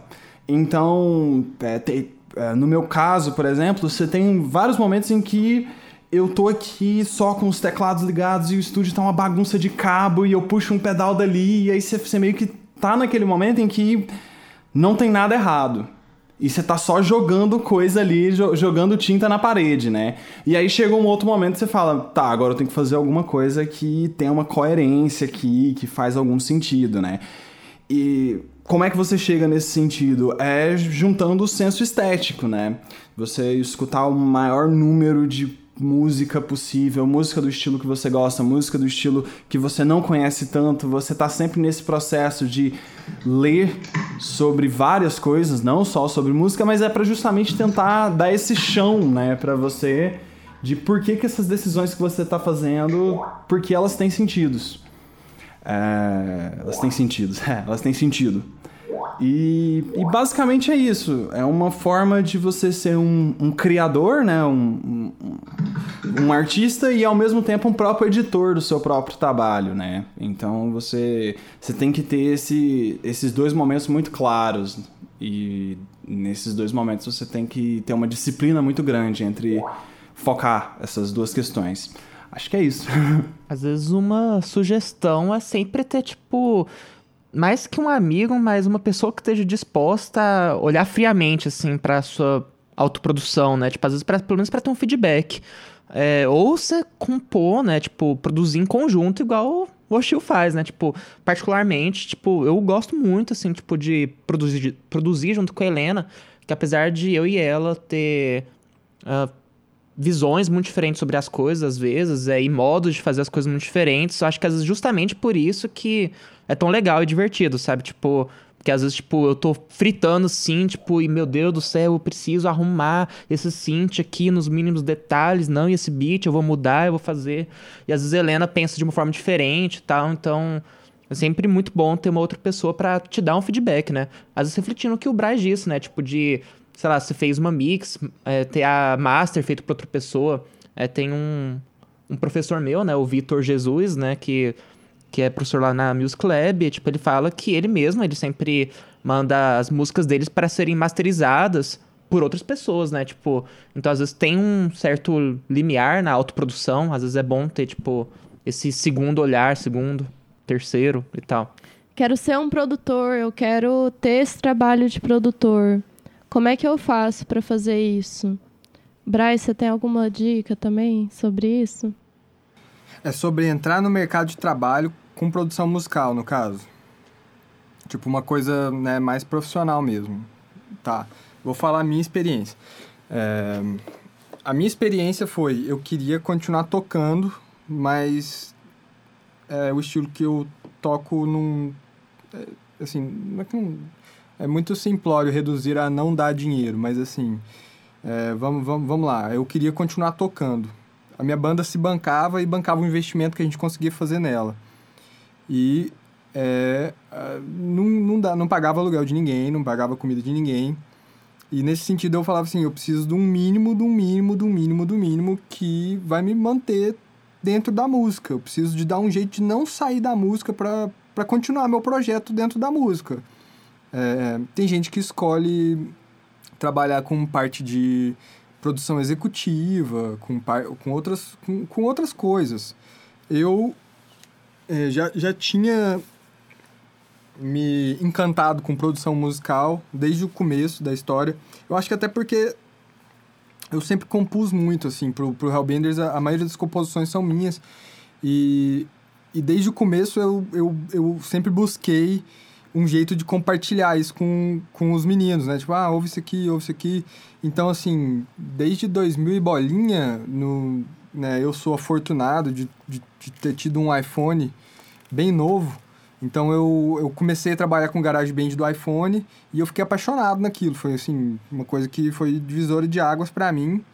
E compus algumas coisas e, e, e beleza, eu, eu já tinha escolhido que aquilo seria o que eu queria fazer. Cheguei no mestre, mestre, olha, eu tô querendo virar rato aqui do estúdio. Cheguei no estúdio, acompanhei como pude, o tempo que deu. E logo o baterista da minha banda tava com um espaço na casa dele que, sabe, tava pra jogo lá. E eu falei com ele, velho, vamos fazer um estúdio aqui. Ninguém sabe fazer, a gente não sabe de nada, mas vamos fazer porque a gente tem uma coisa a gente tem. As pessoas gostam do que a gente fez e as pessoas, né, localmente na nossa cena, as pessoas gostam disso e elas podem buscar a gente por causa disso. E era a única coisa que a gente tinha. Eu não sabia fazer nada, o Rodrigo não sabia fazer nada, a gente não sabia de nada. Hoje eu ouço as coisas que eu cobrei para fazer naquela época e falo assim, eu sou louco, por que, que eu fiz isso? Sabe, assim, realmente, assim, é, é, é sabe, é, são sete anos que se passaram e hoje eu falo, cara, se eu ouvisse isso hoje e falasse que tem alguém cobrando pra fazer isso. E realmente, eu julgo muito por, é, por, né, por a pessoa falar que faz sem, sem, sem saber fazer, mas ao mesmo tempo eu respeito muito é, a, a, a assim, a, a, condição que essa pessoa tem para assumir uma responsabilidade, sabe? Porque o mundo da produção musical, sinceramente, não é muito difícil você encontrar um cara que se diz produtor, mas que não, não entrega track de cliente nem a pau. O cara devolve dinheiro, mas, mas não finaliza um projeto. Isso acontece pra caramba. E a gente precisa, né, desse, desse processo de, de, de, de tomar algumas decisões e, e se comprometer com elas. Quando eu acho que a melhor dica que eu posso dar hoje, depois de todo esse caminho que eu fiz, e lembrando, eu não acho que eu fiz o caminho certo. É, realmente, o que, o que eu acho que é a melhor coisa para alguém se tornar produtor musical hoje é. Assim, falando em, em vários aspectos. Pra, por exemplo, para alguém se, se especializar em mixagem, no, vamos falar de uma coisa aqui. Eu acho que realmente ele precisa produzir as bandas que tem, que tem mais potencial os melhores músicos e as, e, a, e as bandas que já estão ali, né? Tipo, com, com um produto já né, quase pronto. Pro cara é, trabalhar com produção musical, eu acho que ele precisa trabalhar com portfólio, sabe? Então, criar portfólio, é, num primeiro momento, é um investimento. É, procura os músicos da sua cidade, que são fodas, que você faz, pô, esses caras vão para algum lugar, esses caras têm muito mais do que é, uma execução ali, sabe? Procura esses artistas que têm. É, que, que já tem presença na internet, que já, que já tem algum, algum caminho andado ali, que, que pode te dar alguma coisa. E não só você prover para ele alguma coisa. Até porque nesse momento você não vai prover nada. Você, você tá só, né, tentando entrar no mercado. Para mim, esse, esse é o melhor jeito. É, é, é construindo um portfólio que não depende dos terceiros. Porque nesse processo de produção a gente depende 100% dos terceiros. Pô, se você se diz um bom produtor e um bom engenheiro de mixagem, mas se você vai gravar uma composição fraca de um músico que não consegue executar, seu trabalho já era, ele não, ele não faz sentido. Então, assim, depender desses terceiros, para quem está começando, por mais que seja uma coisa boa de você aprender, como, né, enfim, ah, não, é, tipo, né, é difícil mesmo, tem que lidar com isso, tem que lidar com aquilo. Eu acho que depender do, da qualidade dos terceiros que você está envolvido, pode te atrasar muito o processo. Eu considero que se eu tivesse escolhido um caminho que a cada vez mais difícil, apesar de eu ter, de eu ter né, feito um estágiozinho com o mestre, é, foi, foi pouco tempo, assim, uns seis meses, a gente não teve produção suficiente para eu falar que eu, tipo, por mais que ele tenha me ajudado muito, eu, eu sinto que eu precisava de mais. E esse caminho, para mim, de trabalhar no estúdio, cara, é o que você corta mais caminho, porque por mais que eu, eu, eu acho massa todo mundo querer aprender hoje com a internet e tudo mais, cara, ter uma pessoa te ensinando ali, te mostrando como faz, é. De verdade, é, é, a gente aprende muito mais rápido. Ter a opção de poder perguntar uma dúvida e tirar ela diretamente com a pessoa do seu lado é uma coisa que a internet ainda não nos dá desse jeito, assim. A internet ainda nos confunde muito. É, e muita gente não sabe filtrar informação de internet. Então, assim, ah, qual que é a sua opinião sobre isso? Minha opinião é, são dois caminhos que eu acho que são os melhores caminhos. Não dependa da qualidade dos terceiros para o seu produto. Ou seja, já, pro, já procure gente boa para trabalhar junto. Por mais que você não seja, você tem que saber vender seu peixe também. E a outra coisa, se você tiver a oportunidade de trabalhar com alguém mais experiente que você, nem que seja uma semana de experiência a mais, é, sempre aceite. Eu acho que é, não tem como ser ruim, assim. Claro que tem um prazo que a gente tem que ficar, né, com cada projeto para a gente puxar o máximo de informação dele e partir para outra, mas é uma coisa que eu me arrependo. São duas coisas que eu quase não fiz, na realidade. Tanto porque é, eu já comecei na cidade, eu abri esse. Eu do nada virei e falei: presto esse serviço, gravação, mixagem, sei lá o quê. E aí eu acabei tomando esse rumo de receber as pessoas que me buscavam para produzir material. E na questão de portfólio já não é a melhor opção. Isso eu falo depois de sete anos que eu olho para trás e vejo. Rogério, você tem alguma dica para dar? Ah, pois é, né? Eu acho que essa essa profissão e essa maneira de entrar no mercado de trabalho é sempre bom você perguntar para as pessoas, porque provavelmente cada um vai dar uma história diferente. Então, tipo, é, mas eu acho que é, vale muito as coisas que, que, que eu já até tinha falado anteriormente. O Braz também falou dessa questão de você ter uma predisposição enorme a aprender e você ter, ter a cabeça sempre muito aberta. É, você também ter a questão, né, de você ser. Eu gosto muito de toda vez quando tem a gente tá fazendo uma gravação e tal.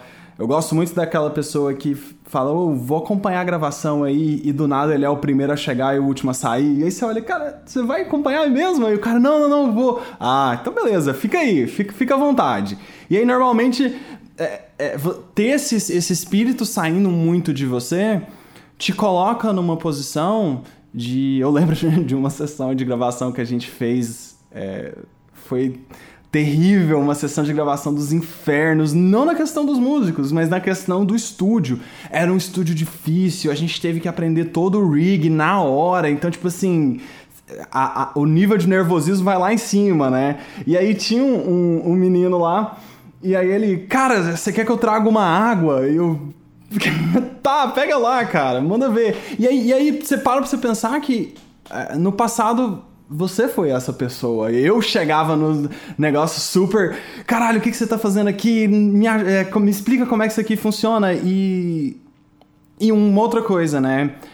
Alguém sempre vai te dar uma chance. Tipo, toda a história, uma história de uma pessoa que tá lá, tipo, ah, tal. Alguém falou, cara, esse cara nunca fez tanta coisa, mas tem alguma coisa nele que. E eu acho que a, você ser eternamente agradecido a essas pessoas que no seu caminho foram te dando essas chances, né? Então, pô, eu tenho muito a agradecer o Anselmo, meu orientador da, da UFG, né, que foi tipo assim, o cara que falou: não, você não é só um roqueiro, você pode também estudar música eletroacústica, toma aqui o estúdio, sabe? É, a Sara, minha amiga, que eu mixei o álbum dela agora e, tipo, ela já trabalhou com gente muito, muito foda lá no Rio de Janeiro e ela falou: não, Roger vamos fazer porque eu acho que é você o cara que vai fazer. Então, o próprio Fábio, né, que botou a orquestração inteira do maior filme do ano passado para um cara de Goiânia que ele nem conhecia, e aí sua história vai juntando, sabe? E aí, tipo, é você ter muito esse, esse agradecimento a essas pessoas que te dão essas oportunidades, porque é o, é o próprio, é o próprio negócio que o Braz falou é uma parada de portfólio, é uma parada de, de ser difícil e é uma parada de, de relacionamento que você constrói com pessoas. E, e embora tenha né, a técnica, embora tenha os, os synths handmade que as pessoas fazem, no fundo é pessoas, cara. É você trocar uma ideia e você gostar de uma pessoa, saca? É, é isso. só, só uma coisa para complementar aqui, inclusive eu tava falando ontem com minha companheira aqui. É, existem algum, algumas. É, algum.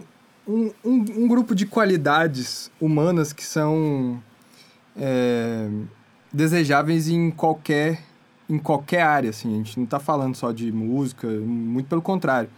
É, esse grupo de qualidades humanas, esse, esse, esse, né, esse grupo de qualidade humana que está relacionada com resolução de problemas e relacionamento Cara, isso é, é, é, é, um. Eu não gosto muito desse papo assim de, de mindset, mas é um mindset pra, pra vida, assim, sabe? É, se eu vou resolver um problema e eu vou me relacionar bem, não vou brigar com ninguém durante essa resolução de um problema, você já é um profissional melhor do que o cara que não sabe lidar com isso. Então, assim, isso é, é, muito importante. Isso eu vejo, eu vejo gente que. Meu pai, por exemplo, meu pai, ele é engenheiro civil e durante a carreira dele, ele foi realocado para trabalhar no Departamento Nacional de Infraestrutura e Trânsito. Ele não, nunca tinha trabalhado com estrada. Aí, nessa época da carreira dele, eu lembro quando isso aconteceu, ele virou e falou para mim assim: assim, e, e, isso eu tô falando de uma maneira, né, que assim, ah, mas não podia ter contratado um cara mais, sei lá o que, aquilo para isso. Cara, chegaram nele, sacou? O, o, o emprego foi oferecido para ele. Agora, a, a, a questão é, você vai falar que você ah, não sei, sei lá o que, você vai falar assim, cara, eu faço, e dá um jeito de fazer. É um, é, é, é um papo meio superficial, assim, para falar de, de, nesses termos, mas é, o, o, mercado de trabalho procura gente que resolve o problema. Isso, isso, isso, não, isso é inegável, eu acho que isso não dá pra, pra gente negar.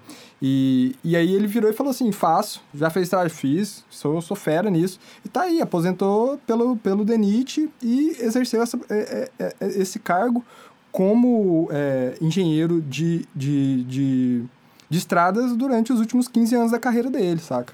E nesse sentido, eu acho uma dica que ele me deu que eu, que eu, nunca, que eu nunca vou negar. É, por mais que seja interessante, sim, a gente se especializar em tudo. Mas, assim, se houver uma oportunidade, o nosso fator humano, ele fala, ele fala mais alto num primeiro momento.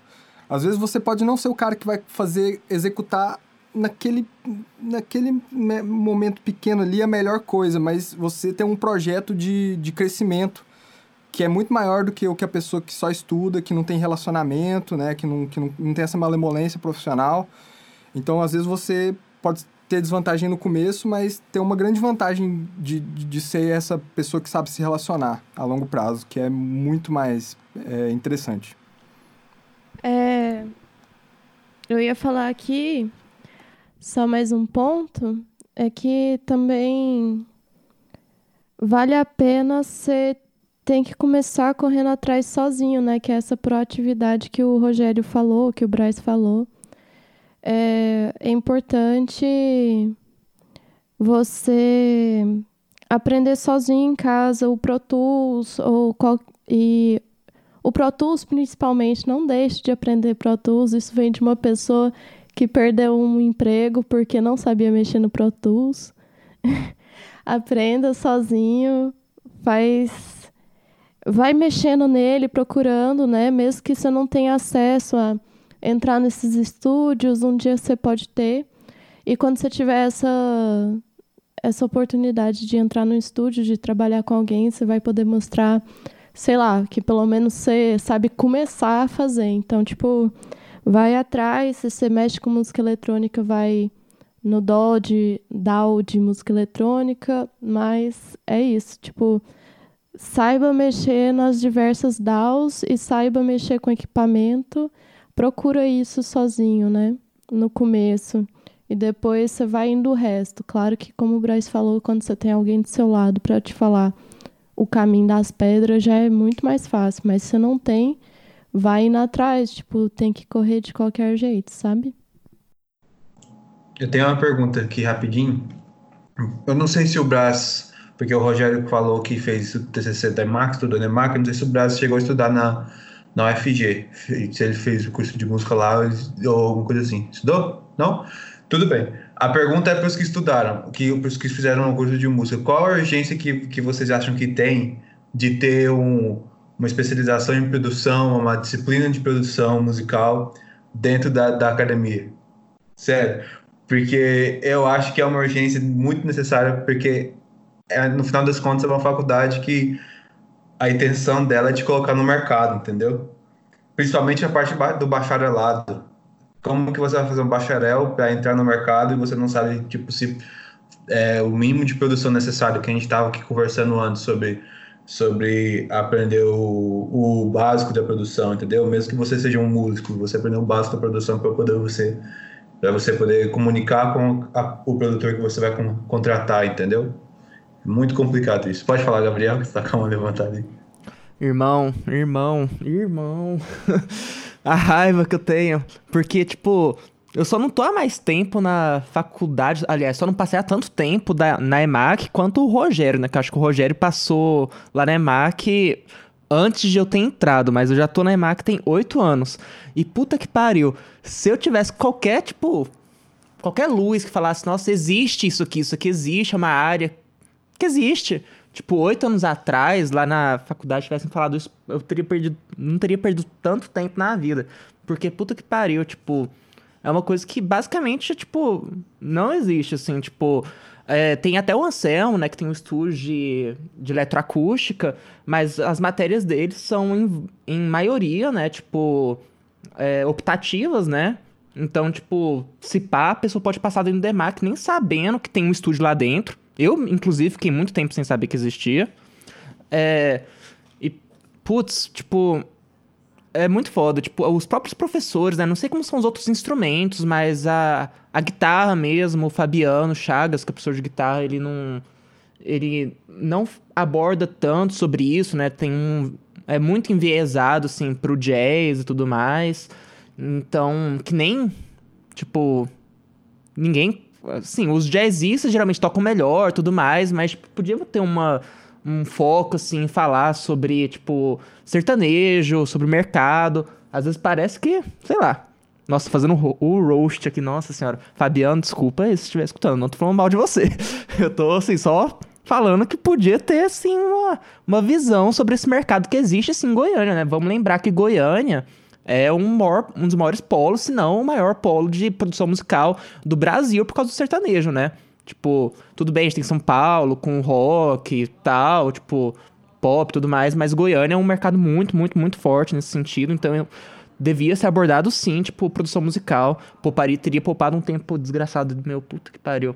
Mas eu não posso falar de todo mal da UFG e tudo mais, porque foi através do UFG que eu tive a oportunidade de trabalhar no Lab Team, né? Que, que é um estúdio que tem lá que é mais voltado, assim, pra composição, trilha sonora, que é outro 500, né? Mas Vou falar mais mal não, que já tô... Daqui a pouco a Ana Guiomar, né, a diretora, vai bater aqui na minha porta. Ei, diretora, desculpa. é, além disso, eu também lembrei... Eu não vou falar nada da UFG, não. Eu vou só lembrar que se você é mais jovem, está pensando em fazer, sei lá, um curso para isso, talvez, tipo, também tem curso disso na IMB Morumbi. Eu fiquei sabendo disso, fiquei chocada, que tem curso de produção musical lá em São Paulo. Eu acho que é particular. Exatamente, isso que o Rogério falou. Por 20 mil reais. Ah, não, mas tem em Santa Maria, na UF, né? É na UF. É isso. Tem Santa Maria e tem. Mas está começando, porque normalmente o rolê de produção musical é um negócio muito de muito virado para o mercado, né? E como universidade tal, ela tá mais focada no desenvolvimento de pesquisa, no desenvolvimento de projetos de extensão e etc. Eles não falam tanto sobre isso, porque é um às vezes pode ser um curso mais técnico e ainda, ainda não tem muita pesquisa acadêmica, não tem essa, não tem essa cultura, né, acadêmica na produção musical. Ah, o Braz falou também Fatec Tatuí. Graduação de produção musical. É, Rogério, você quer falar também? O que, que você acha disso? Você que também teve experiência aí com, com o Anselmo, você falou? A gente vai, vai continuar o host aqui dos, dos professores. Não, eu, eu pelo contrário, eu, eu queria mencionar justamente o tanto que o Anselmo me ajudou é, de todo o meu processo, porque originalmente eu não fiz a minha graduação em música, minha graduação foi em direção de arte. E ele foi um dos professores do corpo acadêmico de música, que às vezes a gente sempre costuma falar, que eles são super reacionários, que tem os caras muito complicados. E aí ele falou, cara, não, se você passar na prova do mestrado em composição, você tem todo o mérito de estar tá lá, assim como qualquer outra pessoa. E aí eu fui, fiz e passei, e aí, tipo, eu, eu acho que tem um, um uma cabeça muito massa de um professor desse tipo de, de ter essa coisa mais aberta de, cara, as pessoas simplesmente podem. É, os caminhos são diferentes. Não é normalmente. Não é se você tem é, uma formação X que você tá negado de seguir tal caminho, né? E eu acho que é uma coisa muito nobre, assim, de um, de um professor de poder fazer isso. Assim como todas as histórias que eu tava te falando de alguém te deu uma chance, né? Então pode ser um professor, pode ser um cara lá do estúdio, né? O próprio Gustavo, né? No caso do, do, do Braz, pode ser, né? É, algum artista que confia em você pela primeira vez de fazer um projeto, né? E, e você. É isso, é você ser grato a essas pessoas e bola pra frente. Grande papo de gratidão aqui do Rogério, é, nosso Rajnish. E. Não, então, já que ele tá falando, eu vou falar também, mas é só pra ficar falando bem do Anselmo aqui, porque não tem nada a ver com o tema, porque o Anselmo também super abriu portas para mim. Como vocês sabem, eu sou do curso de educação musical e existe sim uma hierarquia na música, assim, de quem faz qual curso, qual que é mais importante, qual que é melhor e tal. Tem muito desse. E o Anselmo também, não, meu contato com o Anselmo foi diferente do com o Rogério, mas foi para TCC também, mas meu foco de TCC era outra coisa e o Anselmo me foi me caminhando para o lugar que eu queria chegar, né? E ele foi uma das primeiras pessoas que se referiu a mim como compositor. Eu acho que eu nunca ia ter ouvido alguém falar isso de alguém que faz educação musical, saca? Então, tem esses rolês também. Foi meu começo não na produção musical, mas na como composição. Agora que a gente já falou bem do Anselmo e quase chorei aqui,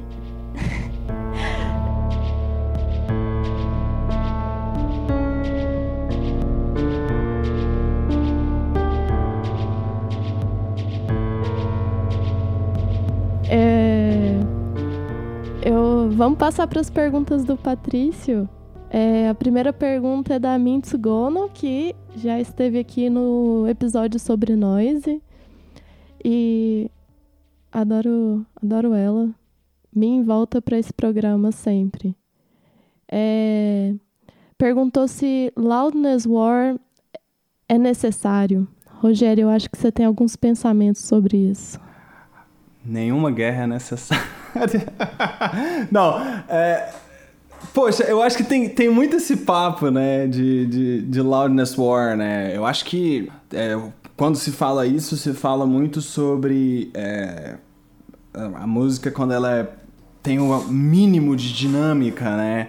Você tem uma, um range dinâmico que é quase zero. Então, é, você tem uma música que ela além de estar é, de uma maneira bem chula falando muito alta, né? Você tem um, um, achatamento das dimensões, né? Tudo é realmente muito na sua cara, né? E tudo mais. E tem um trend aí, né, dos últimos anos, especialmente com o, o surgimento do, dos, dos medidores, né, dos LUFs, né, que a gente tenta voltar a música é, a ter um pouco mais de dinâmica, né? Dela não ser uma coisa tão. É, você não tem tanta essa, esse achatamento de, de dinâmicas na, no, no Wave, né? É, da, da, gravação final, né?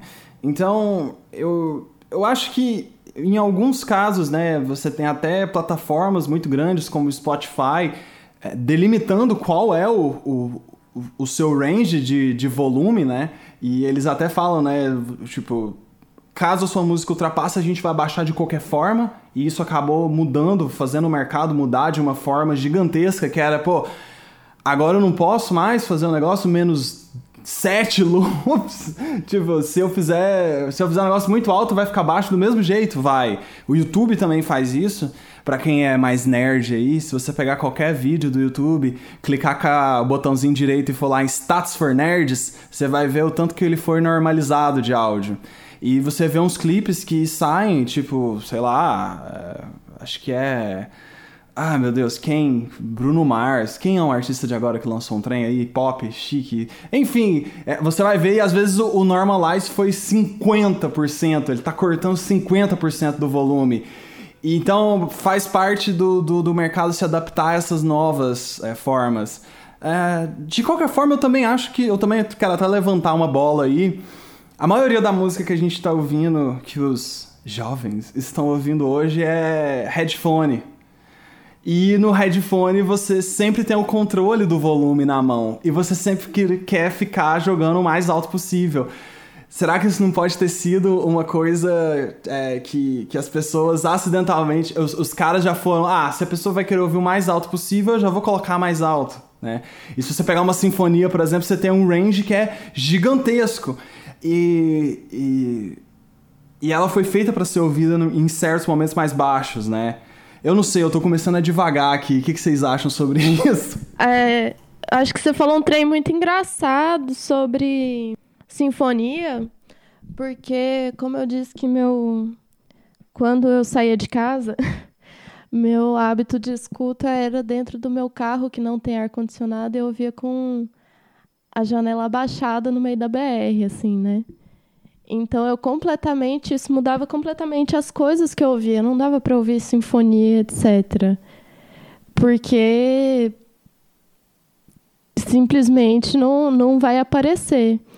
E às vezes essa diferença de diferença, essa diferença de dinâmica é, é muito mais brusca e como é que fala? Violenta. Porque aí você está forçando o seu ouvido a ouvir o pianicíssimo e aí de repente vem um fortíssimo, fortíssimo. É, aí é bem mais violento do que um trem que está sempre no, no mesmo range, assim, né? É... Robério. É, eu só queria fazer um adendo como uma pessoa para deixar nossos ouvintes é, ter uma experiência que elas possam se identificar. Se já aconteceu com vocês também, como ouvintes de música, você está ouvindo no fone e aí você está ouvindo um, qualquer tipo de música hoje em dia tem essa questão que foi comentada aqui da questão do range, né? Que às vezes tem é, pianos muito baixos que você não consegue ouvir, você aumenta o volume, às vezes tem uma explosão de volume de dinâmica muito alta e você tem que diminuir. Já aconteceu com vocês de vocês não aumentar e nem diminuir por uma questão de eu não vou fazer isso porque eu estou comprometendo a obra que eu estou ouvindo? porque o artista quis que eu explodisse, o, o, artista, o produtor, toda a equipe quis que eu explodisse o ouvido nesse momento, e o artista e o produtor quis que eu ficasse prestando atenção para ouvir o pianíssimo nesse momento. Já aconteceu com vocês? É uma coisa muito interessante essa questão que a produção faz, que tem essa, toda essa discussão aí, se é, se é para vender ou não, e para a gente como ouvinte às vezes chega tipo assim, nossa, será que a, a obra é, foi feita para ser escutada de um, de um volume para estourar, estourar os meus alto-falantes ou para eu ficar colar o, o, ouvido assim tentar ouvir o, o, mais baixo dos volumes já demais é... tem tem aquela música do Nine Inch Nails né que o John Cash fez a versão Hurt é, é, o final dela eu, eu não consigo eu sempre sempre abaixo antes da última nota Mas aí eu tô fazendo justamente o contrário, né? Mas assim, eu entendo isso. Realmente a, a obra ela foi feita para ser consumida de uma certa maneira e quem está consumindo da primeira vez com certeza vai ter, vai ter esse, esse impacto que, que o artista quis transmitir. É, sobre Loudness War, eu acho que esse assunto ainda não acabou. Esse assunto ainda é muito muito recorrente. Eu, eu achava que estava acabando há pouco tempo, mas eu ainda vejo os lançamentos pops, os maiores lançamentos ainda estão torando, porque é como se fosse um negócio que ninguém tem coragem de largar o osso, porque ainda existem algumas pequenas algumas pequenas exceções às regras, que, por exemplo, o Spotify Web, ele, ele não normaliza o, o volume, então se você está no aplicativo, ele está com o, o volume normalizado. O Spotify Web pelo menos assim, isso foi uma pesquisa que eu fiz há alguns meses atrás. O meu, pelo menos, ele vinha, se tivesse a opção, ele vinha desmarcado. Então, bom demais. é, e e para quem, né, vamos tentar transmitir esse meme aí para quem não, não viu, era aquele meme famoso Rick Rubin com a track ultra hard masterizada com o olho saindo laser. tá, enfim. E tem o, esse lance do. Né, que, que, que tem muita gente que tem receio e tal. É, teve um, um, um, colega que há pouco tempo atrás veio perguntar para mim sobre é, upar uma música em menos 14 lufs mesmo. E a, o que eu tô falando é sempre assim: pense na dinâmica, pense como a música tem que ter um respiro e tem que ter uma. Uma coisa que é, um, um dynamic range que seja compatível com o estilo, não, por, então por isso é sempre bom a gente ter referência, mas não cai no lance dos 14 lufs, porque tem muita coisa dos estilos que estão diretamente relacionados à compressão. Vou dar um exemplo clássico aqui é, sobre isso, que é tem aquele site que é o Loudness Penalty, eu acho, se não me engano, que ele mostra se você faz o upload da sua música, ele faz uma análise rápida e ele mostra em quantos é, decibéis ele, ela vai ser reduzida, né? E aí, por exemplo, eu fiz isso, eu tava trocando essa ideia com o cara que masterizou o, o, o último single do Hellbenders, que é um gringo que eu conheci na vez que a gente foi lá, e a gente ficou bem amigo, ele trampa com algumas bandas menores da cena norte-americana também, mas que são bandas fodas pro nosso estilo, tipo Clutch, é, Crowbot. E, e ele me mostrou esse site, eu ainda não conhecia, e me mostrou um vídeo foda de, um, de uma palestra foda um masterizador que fez numa convenção de áudio nos Estados Unidos. E para falar sobre o lance do menos 14 lufs, né, que é do Spotify, por exemplo. É, e aqui já é um assunto um pouco mais técnico mesmo. É, por exemplo, mandar uma música em menos 14 lufs no, no meu estilo de execução, por exemplo, pro Hellbenders, é quase que é, acabar com o meu com o meu lançamento, porque quer dizer que eu vou estar tá aplicando tão pouca compressão no, no, no meu stereo bus que eu não vou ter relação com, com, com as minhas referências, eu não vou estar conversando com as minhas referências. Um, um exemplo muito bom sobre isso é que, por exemplo, ele, esse cara que masterizou o single, ele me mostrou Olha, se você coloca essa música que você me mandou, a mix, no Loudness Penalty e só normaliza em 0 dB o maior pico, já dá mais que 14 lufs antes de masterizar. Quer dizer assim, a música ela já, já tem compressão em tantos estágios, principalmente no stereo bus, que faz dar uma liga do estilo, né? É, um compressor batendo no, no, no, master antes do próprio limiter da mixar, da, da masterização. É, então, assim, antes de eu colocar um limiter, no, na minha masterização, normalizada em 0 dB o maior pico, a minha música já ia ser reduzida no Spotify. Então, assim, o meu estilo ele não existe em menos 14. O, o estilo do Hellbenders, quer dizer, não existe em menos 14 lufs. Não adianta a gente achar que. Ah, não, é porque agora eles vão reduzir tudo que tem menos. É, tudo que está acima de menos 14 lufs e sei lá o que, e vai ser assim. Cara, beleza, eles vão reduzir. Mas essa redução, ela é só uma meio que uma funcionalidade, assim, para experiência do usuário mesmo, né? Para a gente não ter esses problemas de salto de volume que a gente tem quando a gente baixava MP3. Então, assim, é uma coisa bem de user experience mesmo, assim. É... Tá, eu vou... E, e, e, aí, e aí, nesse sentido, é...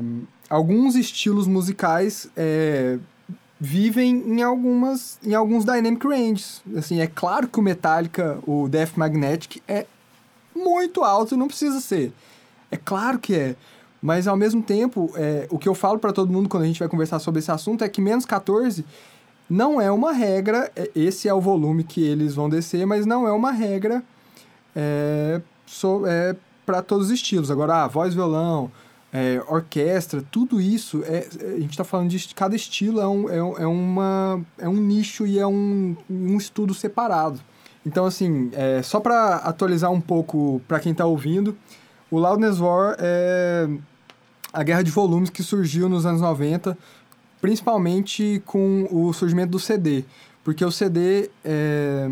Ah, não, eu tenho um, um exemplo muito bom que veio desse vídeo que eu assisti, que é antes do CD.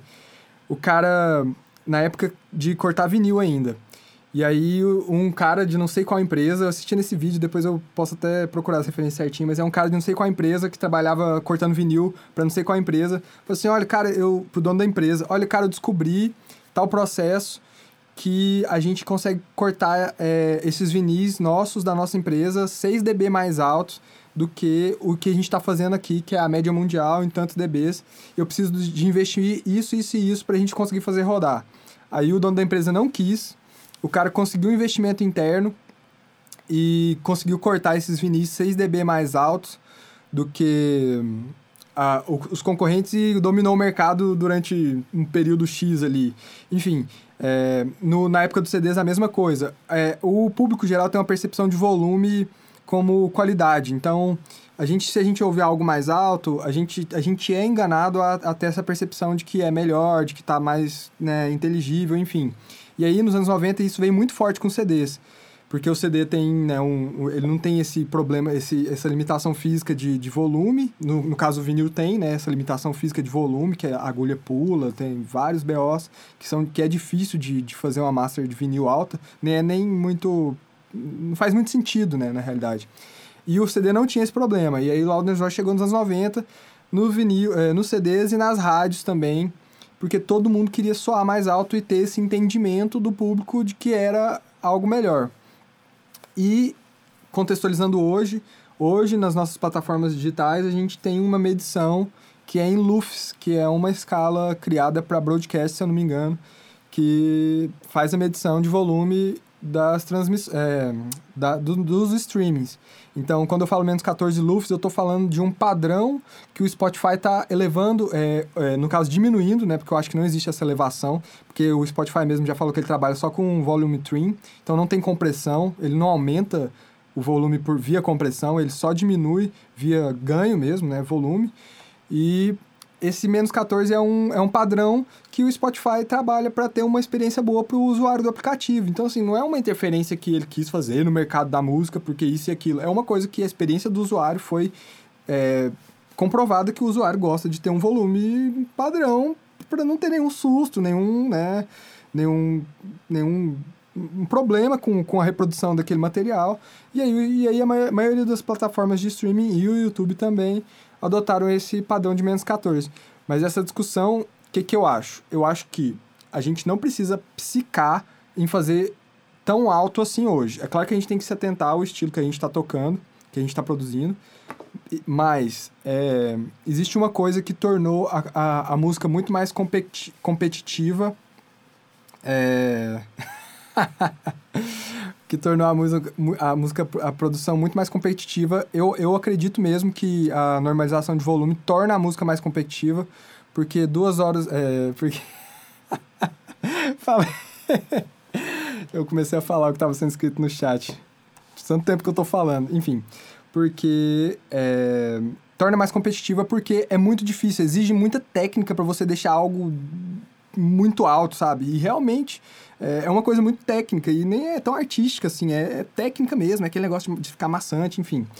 É, enfim, sobre Loudness Wars é, é, é um negócio para mim que é de boteco e de bater em mesa, não é nem de podcast, eu tenho que tá, pá, pá, bater na mesa, enfim.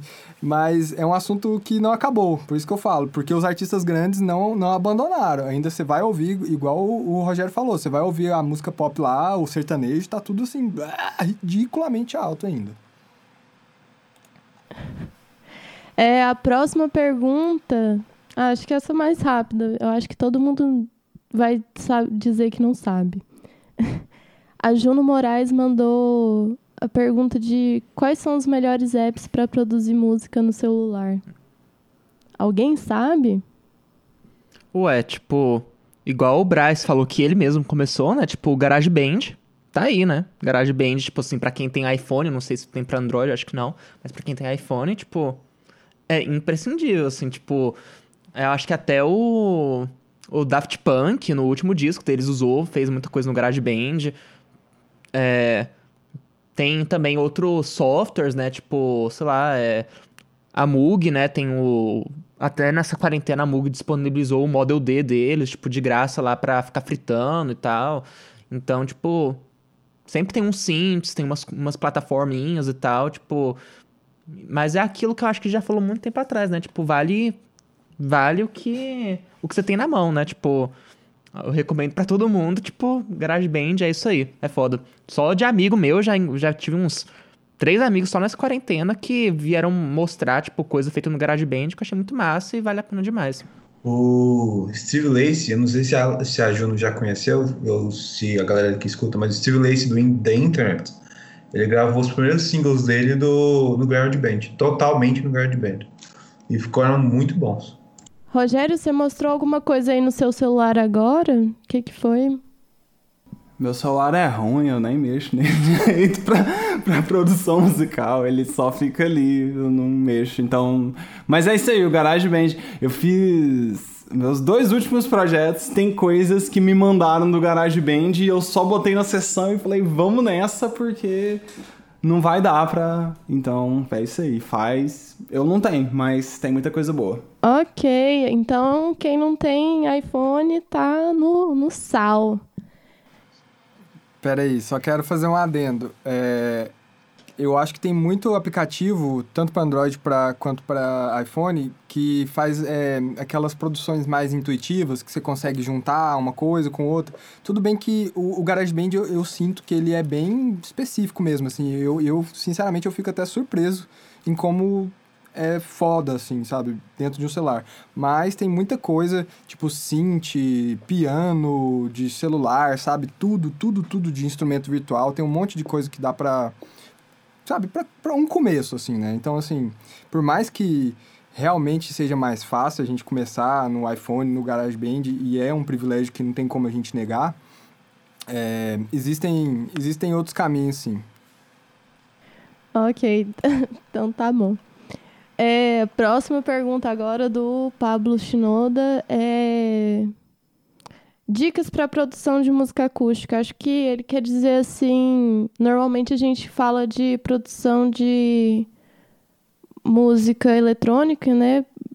E no grupo tem muita gente que produz em casa também, então principalmente música eletrônica. Mas ele queria dicas de como produzir, como gravar, como mixar. Eu acho que é isso. É... Música acústica. Então, eu acho que eu vou tentar ser breve.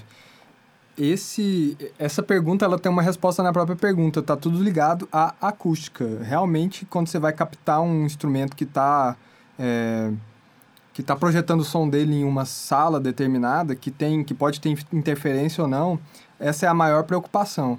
É, posicionamento do microfone naquela região que você está querendo captar. E, sinceramente, o que eu percebi na minha experiência ao longo do tempo é, de ter um lugar com um isolamentinho ok, assim, sabe? E não precisa ser uma, uma sala de estúdio projetada. Sei lá, se você conseguir gravar seu vocal dentro do armário do seu quarto, é foda, com as roupas dentro, é foda, é muito bom mesmo. Ajuda muito. É, porque principalmente violão dedilhado, cara, fazer, gravar um violão dedilhado dentro da sua casa e esperar que ele fique igual dentro do estúdio é assim quase impossível, sabe?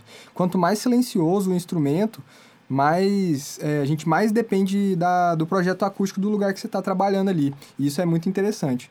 E assim, não precisa gastar milhões de dinheiro, mas ouve ali, coloca o microfone para gravar e ouve se está dando ruído. Eu sei que o meu, que o meu computador está gerando um ruído que vai sair no áudio do podcast que, que é chato, que, já, que, eu já, que eu já teria procurado um jeito de sair daqui na hora de, de, de gravar um violão, se fosse o caso. Eu, provavelmente eu ia para outro canto da, da sala para fugir desse ruído do, do, computador.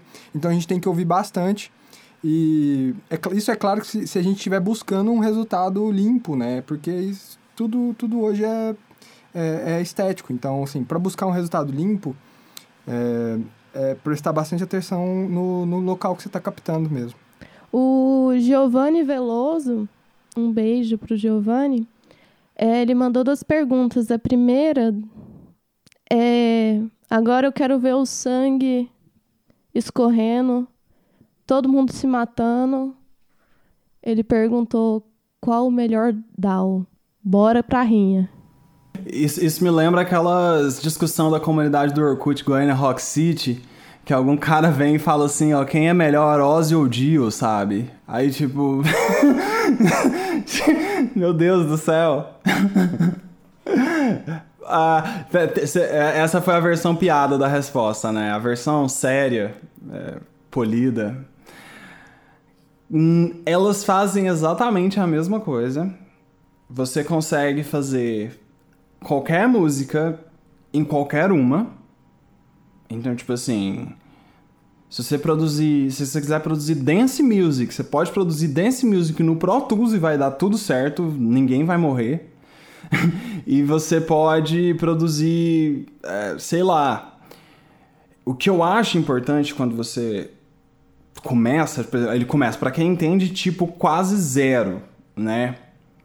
É você escolher uma e ficar nela o ponto suficiente para você entender o que, que você precisa de fazer. Porque, por exemplo, se eu for pegar qualquer outra DAW, eu vou ter perguntas muito mais rápidas e eu vou ter uma curva de aprendizado muito mais rápido porque eu sei uma ou eu sei duas. Então o que, que eu vou querer saber? Ah, onde é que inserta plugin? Como é que eu faço uma mandada para tal lugar? O que, que eu faço disso aqui em uma outra DAW? Quem não conhece tem que ter toda essa curva de aprendizado de você entender, ah, onde é que é a cadeia de plugins? Onde é que eu faço, sei lá, o master bus? Como é que eu faço os grupos, né? Então, aqui eu tenho é o Cubase, eu sempre faço no Cubase. Mais de um tempo para cá, eu tive que ter o Pro Tools porque eu acabo mandando vários projetos para outras pessoas. E aí, por exemplo, o cara me manda a sessão do Pro Tools. Eu simplesmente a minha única a é, minha única atividade no Pro Tools é eu entro nele, tiro tudo que eu preciso, jogo no Cubase. Aí eu termino, termino as minhas coisas, jogo lá e acaba virando essa, essa tradução entre outros lugares, né? Mas é, essa é a versão polida, mas a versão Versão não polida é Cubase pra vida. Credo Jesus Cristo. não, mas eu tenho três respostas para essa essa pergunta, né? A primeira resposta, aliás, quatro. A primeira resposta realmente é que você tem mais intimidade, né? Tipo, mas uma outra resposta que eu teria, assim, que, tipo, uma DAO, assim, que eu, que eu gosto e, tipo, eu acho que é boa para virtualmente todo mundo, assim, tipo, pelo menos, e que eu tive a experiência de usar é o Logic, né? Tipo, o Logic, tipo, ele tem um ponto de vista, tipo, bem genérico, assim, ele faz... Ele mexe com mídia muito bem, mexe com áudio bem também. É, então, acho que é um lugar legal, né? O foda é que você tem que ter Mac para ter lógica, né? Mas, agora, a resposta que eu quero dar é, obviamente, que o Ableton é a ferramenta superior. Isso é, tipo, lógico, evidente, tipo, começando pela, pela interface, tipo, interface gostosa, interface bonita, é... Pra quem faz música eletrônica, assim, honestamente, também é, é bem, bem útil, assim, tipo o Ableton, assim, tipo, tem a ferramenta, assim, tipo, ferramenta não, a, tem a Clip View e a Arrangement View, né, tipo, pra quem é mais nerd, assim, entende, tipo, ó, Ableton é top. Dizem que o Fruit Loops é muito bom também, mas eu também queria fazer um outro comentário, inclusive fazer uma indicação. É, tem um... A Ableton, né, tipo, tem um livro chamado 74 estratégias criativas para produção de música eletrônica. E uma dessas, dessas dicas, né, que ele fala é para você trocar a ferramenta que você utiliza, não só para te dar mais criatividade, mas até para poder aprender, para saber se você consegue fazer música em outros lugares, né? Tipo, e tipo, às vezes a gente começa a ficar escravo de certas ferramentas, né? Tipo, ah, eu sempre produzo usando tal sintetizador. Ah, não, agora eu vou aprender a usar Max MSP e ver se eu consigo fazer uma música lá. Antes, por exemplo, eu mesmo, antes eu, eu fiquei sei lá, uns seis meses, é, mais ou menos, talvez um pouco mais, um pouco menos, mexendo com Logic, depois fui pro Pro Tools, e já tem, tipo, agora um ano e tanto ou mais que eu mexo só com Ableton. Então, tipo, sempre ficar trocando. Na verdade, ultimamente ando com uma vontade de aprender Max, aprender Fruit Loops e tal. Então, eu acho que é importante isso, ficar trocando e aprender o máximo possível de todos. Até porque quando você ganha uma intimidade com o, com o DAW, é, tipo, é incrível, assim, tipo, você sabendo onde estão os atalhos e tudo mais. Então, importante. Eu vou falar agora porque eu vou reiterar meu ponto de mais cedo. Gente, pelo amor de Deus, você quer mexer com isso? Aprende Pro Tools. E eu acho que o Pro Tools é um. Ele é legal, ele tem seus pontos altos, só que eu acho que ele é basicamente uma coisa porque existe velho na produção musical, assim. Porque os velhos não conseguem ir pra frente, e aí a gente tem que ficar com as as coisas que eles inventou lá. E aí a gente tem que passar pelo Pro, pelo Pro Tools. Mas é um mal necessário. Péssimo. Odeio. Quero deixar meu ódio ao Pro Tools aqui. Tá, agora eu vou falar. É, eu acho que a DAW é a que melhor te cabe. Eu comecei no Cubase, depois eu eu parei de usar o Cubase porque eu mudei de sistema de eu fui de PC para Mac. E aí no, no Mac eu comecei a usar o Logic. Gosto muito do Logic. E quando eu comecei a fazer freela no estúdio que eu, que eu trampo, é, o Up Music, eu aprendi Pro Tools. E agora eu fico entre o Pro Tools e o Logic. O é, que, que acontece? Para quem quer fazer carreira com produção, é, igual o, o, Rogério falou, igual a Helena falou, o Pro Tools ele é, é, ele é a ferramenta que, que, que a gente mais... Que, que que é mais usada, sabe? Assim, não, não, tem, não tem como fugir, sabe? Eventualmente eu ia precisar aprender Pro Tools, sendo, entrando no estúdio lá ou não. Eu achei bom que eu fui obrigado a aprender Pro Tools quando eu entrei no estúdio, que foi uma, uma, uma fase que eu, que eu passei ali, que já passou e tudo mais. Você não precisa ser o cross do negócio, só que você precisa conseguir abrir um projeto que te mandem do Pro Tools sem ter que ficar pedindo pro cara, que às vezes pode ser até leigo e tal, que ele mande as, as waves em vez do projeto. Então, assim, é uma necessidade mercadológica mesmo o lance do Pro Tools. E falando assim, para produção, para quem está começando com, com Mac, eu realmente acho o Logic muito interessante por opção de instrumento virtual mas o workflow dele não é o melhor no, na minha opinião, assim, é, o workflow, sim, o workflow é bom, o que eu, o que eu não gosto muito dele são, é, eu acho ele um programa pesado e eu acho as ferramentas de edição dele meio, não sei, eu não, eu, eu, eu não gosto muito, assim, eu, eu gostei mais do Cubase enquanto, enquanto eu usei e gostei mais do Pro Tools, e gosto mais do Pro Tools hoje em dia, mas a seleção de instrumentos virtuais do Logic é de fuder, é muito bom. É muito bom mesmo. Então, para produção, principalmente composição, assim, arranjo, é muito, muito bom mesmo. Ah, reiterando meu voto no Ableton, eu acho que o Ableton também é, tipo, um dos DAWs mais simples. Tipo, pelo menos eu sempre achei ele tudo muito intuitivo, desde, tipo, da primeira vez que eu abri o Ableton, sei lá, uns 3, 4 anos atrás, sei lá, talvez mais. Tipo, sempre muito fluido, tipo, ele é... Ele é, sei lá, muito bom. Gosto demais. É, Ableton, isso é a minha vida se você estiver escutando isso. E tem, tem uma coisa aqui que eu recomendo também, que às vezes eu faço muita gravação ao vivo, né? Então eu tenho que, é, que gravar um show alguma coisa assim. E a minha opção, que eu esqueci de falar também, que eu uso para isso, eu uso o Reaper. Porque o Reaper é um programa muito leve. Então se você tiver um, um sistema operacional mais fraco, o Reaper com certeza vai ser uma boa opção para você, que ele roda muito liso. Que vocês acham, consideram as coisas mais cringe é, de iniciante na produção para a galera tentar evitar? Tipo, erros iniciantes que as pessoas cometem e vocês acham muito cringe. Ó, oh, vou falar então. Ah, então, acho que para mim uma coisa muito cringe é um, inici um iniciante não aceitando a condição de iniciante, sabe? Pô, Iniciante é isso aí, cara. É, é vacilar mesmo, é errar pra caralho e, e, e dar as caras. Eu, eu acho que não tem nada para ter vergonha se você tá aceitando a sua condição de, de, de, de, de aprendiz, né? Não clipar é muito básico. Tem isso, né, gente? Eu tô, tô aqui defendendo tudo, mas assim, clipe digital não dá, é isso. Isso realmente é, é, é das poucas coisas que, que não dá. Melhor foi uma vez que eu tava lá. Aí eu falei, nossa, mas tá clipando. Aí o cara virou pra mim e falou, Rock clipa, cara. E é por isso que eu estou conversando com vocês aqui hoje. Rock não clipa, galera. Fica esse aprendizado. A próxima pergunta é do belo Pedro Monteiro. Um beijo para você, Pedro. É... Leituras para quem tá começando e não sabe como fechar uma música. Acho que ele está falando isso sobre gente que está se autoproduzindo. Olha, nunca li muitas coisas, mas eu acabei de indicar antes esse livro da Ableton que tá de graça. Baixem ele, ele é rápido, a leitura é maravilhosa. E, tipo, ele é basicamente. Ele não tem nem um pouco dessa pegada, tipo, de técnica, de aprender a mexer num, num compressor, aprender essas coisas, tipo, técnicas técnicas, mas ele realmente, tipo, tem toda essa pegada, tipo, de tentar destravar você de um projeto. Ah, você tá travado num. Principalmente autoprodução, né? Você tá. Nossa, nessa parte da música e como resolver certas situações, né? Então o livro ali são 74 estratégias de você, tipo, sempre tá mudando seu workflow, de resolvendo problema.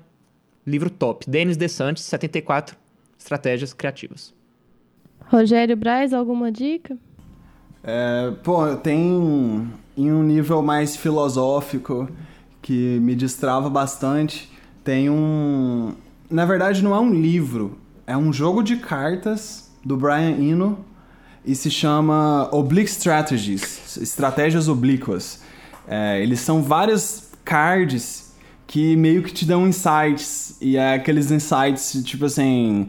É, trabalhe rápido sem pensar, e aí no outro é É, é, peraí, deixa eu ver um aqui. Aí, destrua a coisa mais importante que você trabalhou. Tipo, é umas coisas filosóficas que são super legais e que às vezes você tá lá e aí, e aí você pega e começa a trabalhar. É bem legal. Oblique Strategies, Brian Eno. Para iniciante mesmo, eu diria que.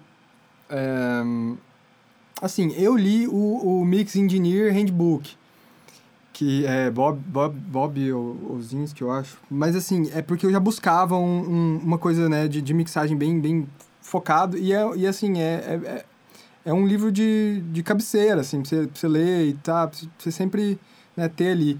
Mas nesse aspecto geral da produção, eu acho que assim, de, de leitura mesmo eu não tenho nenhuma dica, mas tem muito conteúdo na internet que, que dá para ser peneirado ali para sobre a DOL específica, sobre qualquer coisa específica que você está buscando, cada dia que passa tá melhor, assim.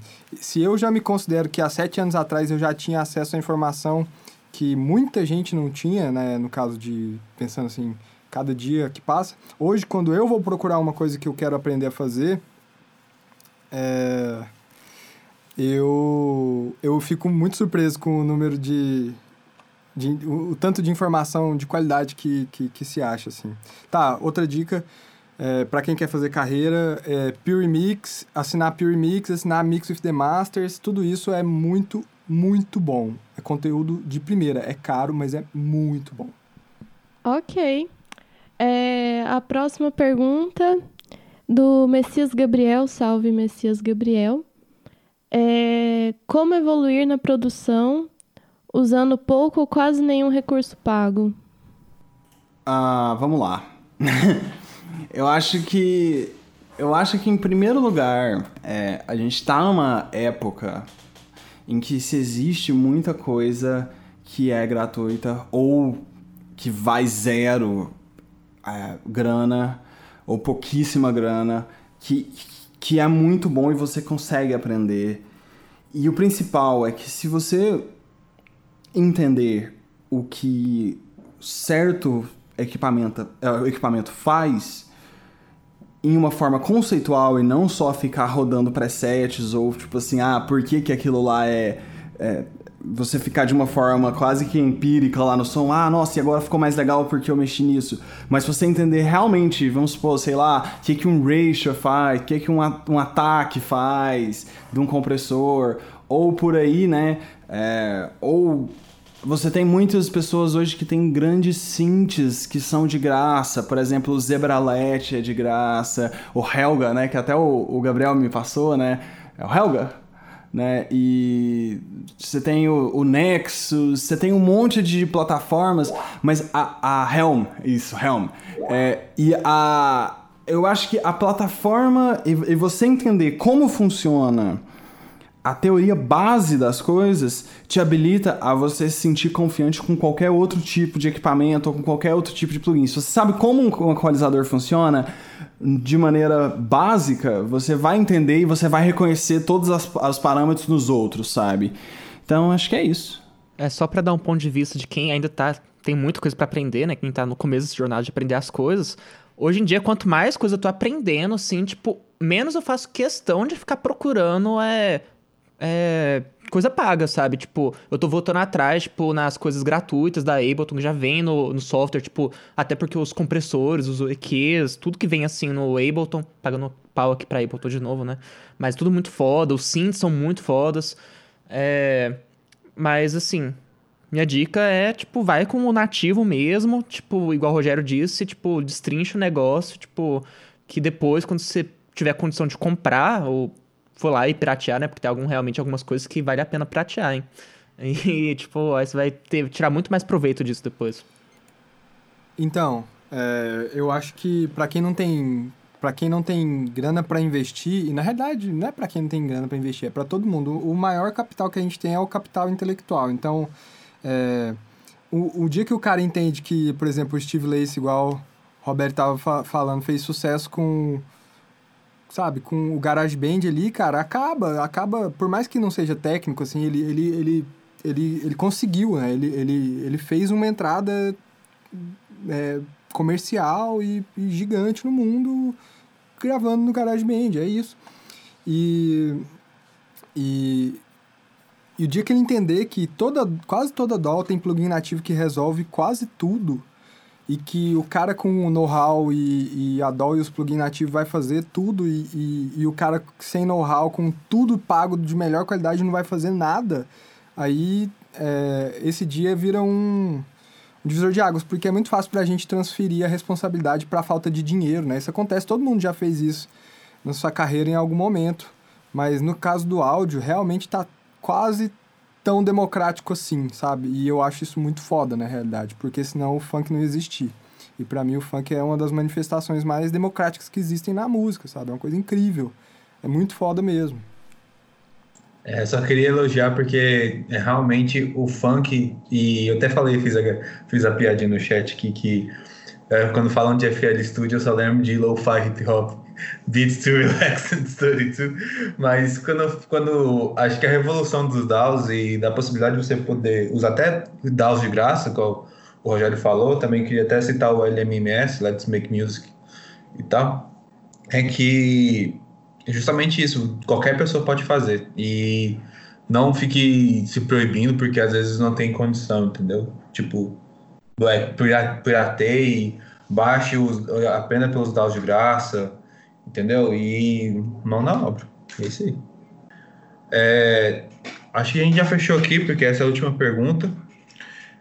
É, eu queria agradecer a todos os convidados que estiveram aqui até, ah, conosco até agora. A Helena teve que sair. É, eu queria pedir de vocês as considerações finais de cada um.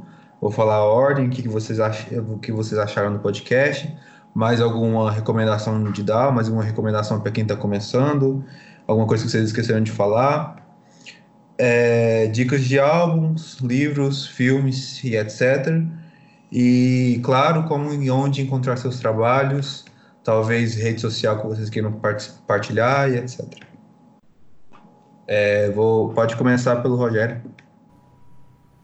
Bom, em primeiro lugar eu quero agradecer aí o Gabriel, a Helena que teve que sair, Robério aí, muito obrigado pelo convite mais uma vez. Obrigado aí, Braz, também pela conversa sempre boa. Falar de produção musical é sempre bom. É uma conversa de boteco agradável que a gente sempre tem, né? Mesmo nos, estúdios a gente continua falando de estúdio, né? Então, é, e para quem está começando, quem se interessou, é, vai muito esse negócio que eu falei, basicamente o episódio inteiro, de você ter referências, de você ter a vontade de trabalhar, de você achar alguém na cidade que está afim, de, de, de, ter você um tempo lá no estúdio, né, falando algumas coisas, né, e, e trocando ideia com essa pessoa.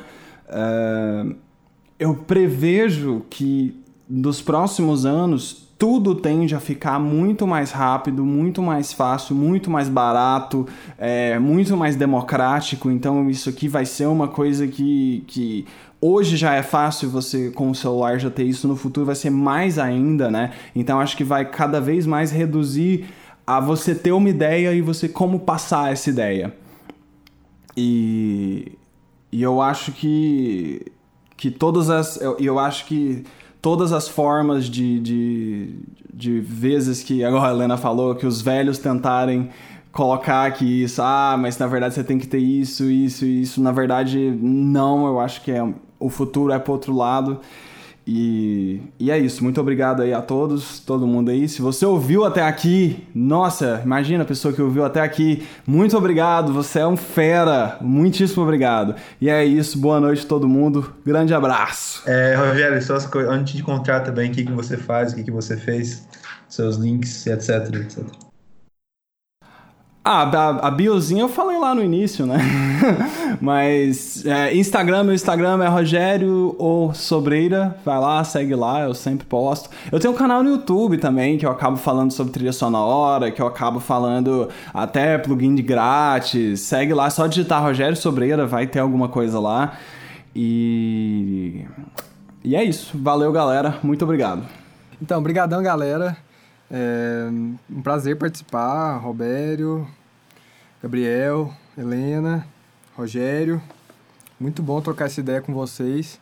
E para quem trabalha com isso é uma coisa de louco, assim, porque a gente é completamente viciado, assim, a gente não tem não tem limite, sabe? É, quando a pessoa puxa o papo, é, é, é, é papo para mais de hora mesmo e, e, e, é um prazer poder ter essa, essa vida, assim. Eu, eu me sinto muito privilegiado de, de trabalhar com isso e, e, e com, compartilhar esse trabalho com pessoas que, que têm tanta paixão como eu tenho por isso.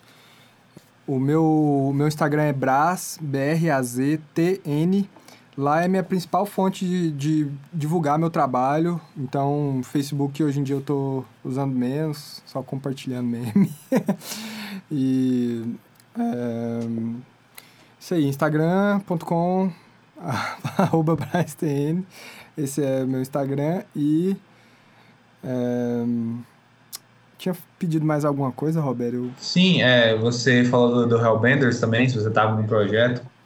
Ah, tá, legal. Ó. Tem uma coisa legal para falar, que é minha banda Hellbenders acabou de lançar um single, que eu não sei se vai ser um, um acabou de lançar na hora que a gente estiver ouvindo esse podcast, mas com certeza a recomendação vale. Então vai lá no Spotify, coloca Hellbenders Delírio. E pô, muitos outros artistas da cidade, Carne Doce, tem singles saindo mensalmente também que eu gravo e mixo. O Hostil com certeza vai lançar um single novo fodaço aí que eu tive o prazer de contribuir também. Então, é isso aí. Prazerzão, gente. Muito obrigado. Uh, o meu é o de sempre. Eu não tenho trampo de, de áudio, assim, tipo, como produtor e tudo mais. Então, o que eu posso recomendar é só o Hostil, as outras bandas. É, tem até minhas coisas, minhas composições próprias, caso expostas no SoundCloud e tal. Mas é isso aí. Obrigado quem esteve aí vendo. Ah, não, já dei todas as dicas que eu queria dar. Ah, peraí, voltando atrás, tipo, é. Aquele negócio, né? Tipo, vai fundo e, tipo, e vai fazendo do jeito que der e tenta achar alguém que, tipo, algum professor, uma coisa assim, tipo. É, eu lembro que lá no começo, acho que uns dois já, já deve ter uns dois anos, talvez, né, Braz? Que o Braz estava dando a primeira ou segundo workshop de, de produção dele. E pelo amor de Deus, por mim eu fazia isso de novo, porque hoje em dia eu tenho certeza que aproveitaria muito mais, porque hoje em dia, tipo, naquela época, tipo, tava só pisando no negócio. Então, tipo, muito importante, é, às vezes, ter uma aula com uma pessoa, tipo, ter um estudo mais sistematizado da coisa. acho que vale a pena demais. para quem tá escutando isso, antes de começar nisso, às vezes pensa numa faculdade, eu acho que é uma boa para quem achar que isso é um, é um caminho de verdade. Mas é isso. Obrigado quem estava assistindo, tá escutando até agora. E é isso aí. Então é isso, pessoal. Ficamos aí com mais um episódio do Música Aleatória, dessa vez falando sobre produção musical. agradeço a todos os ouvintes, como já dissemos. Meu nome é Robério e agradeço aos convidados. Eu não tenho projetos até agora ainda, mas quando tiver, espero que todo mundo possa ouvir. E é isso.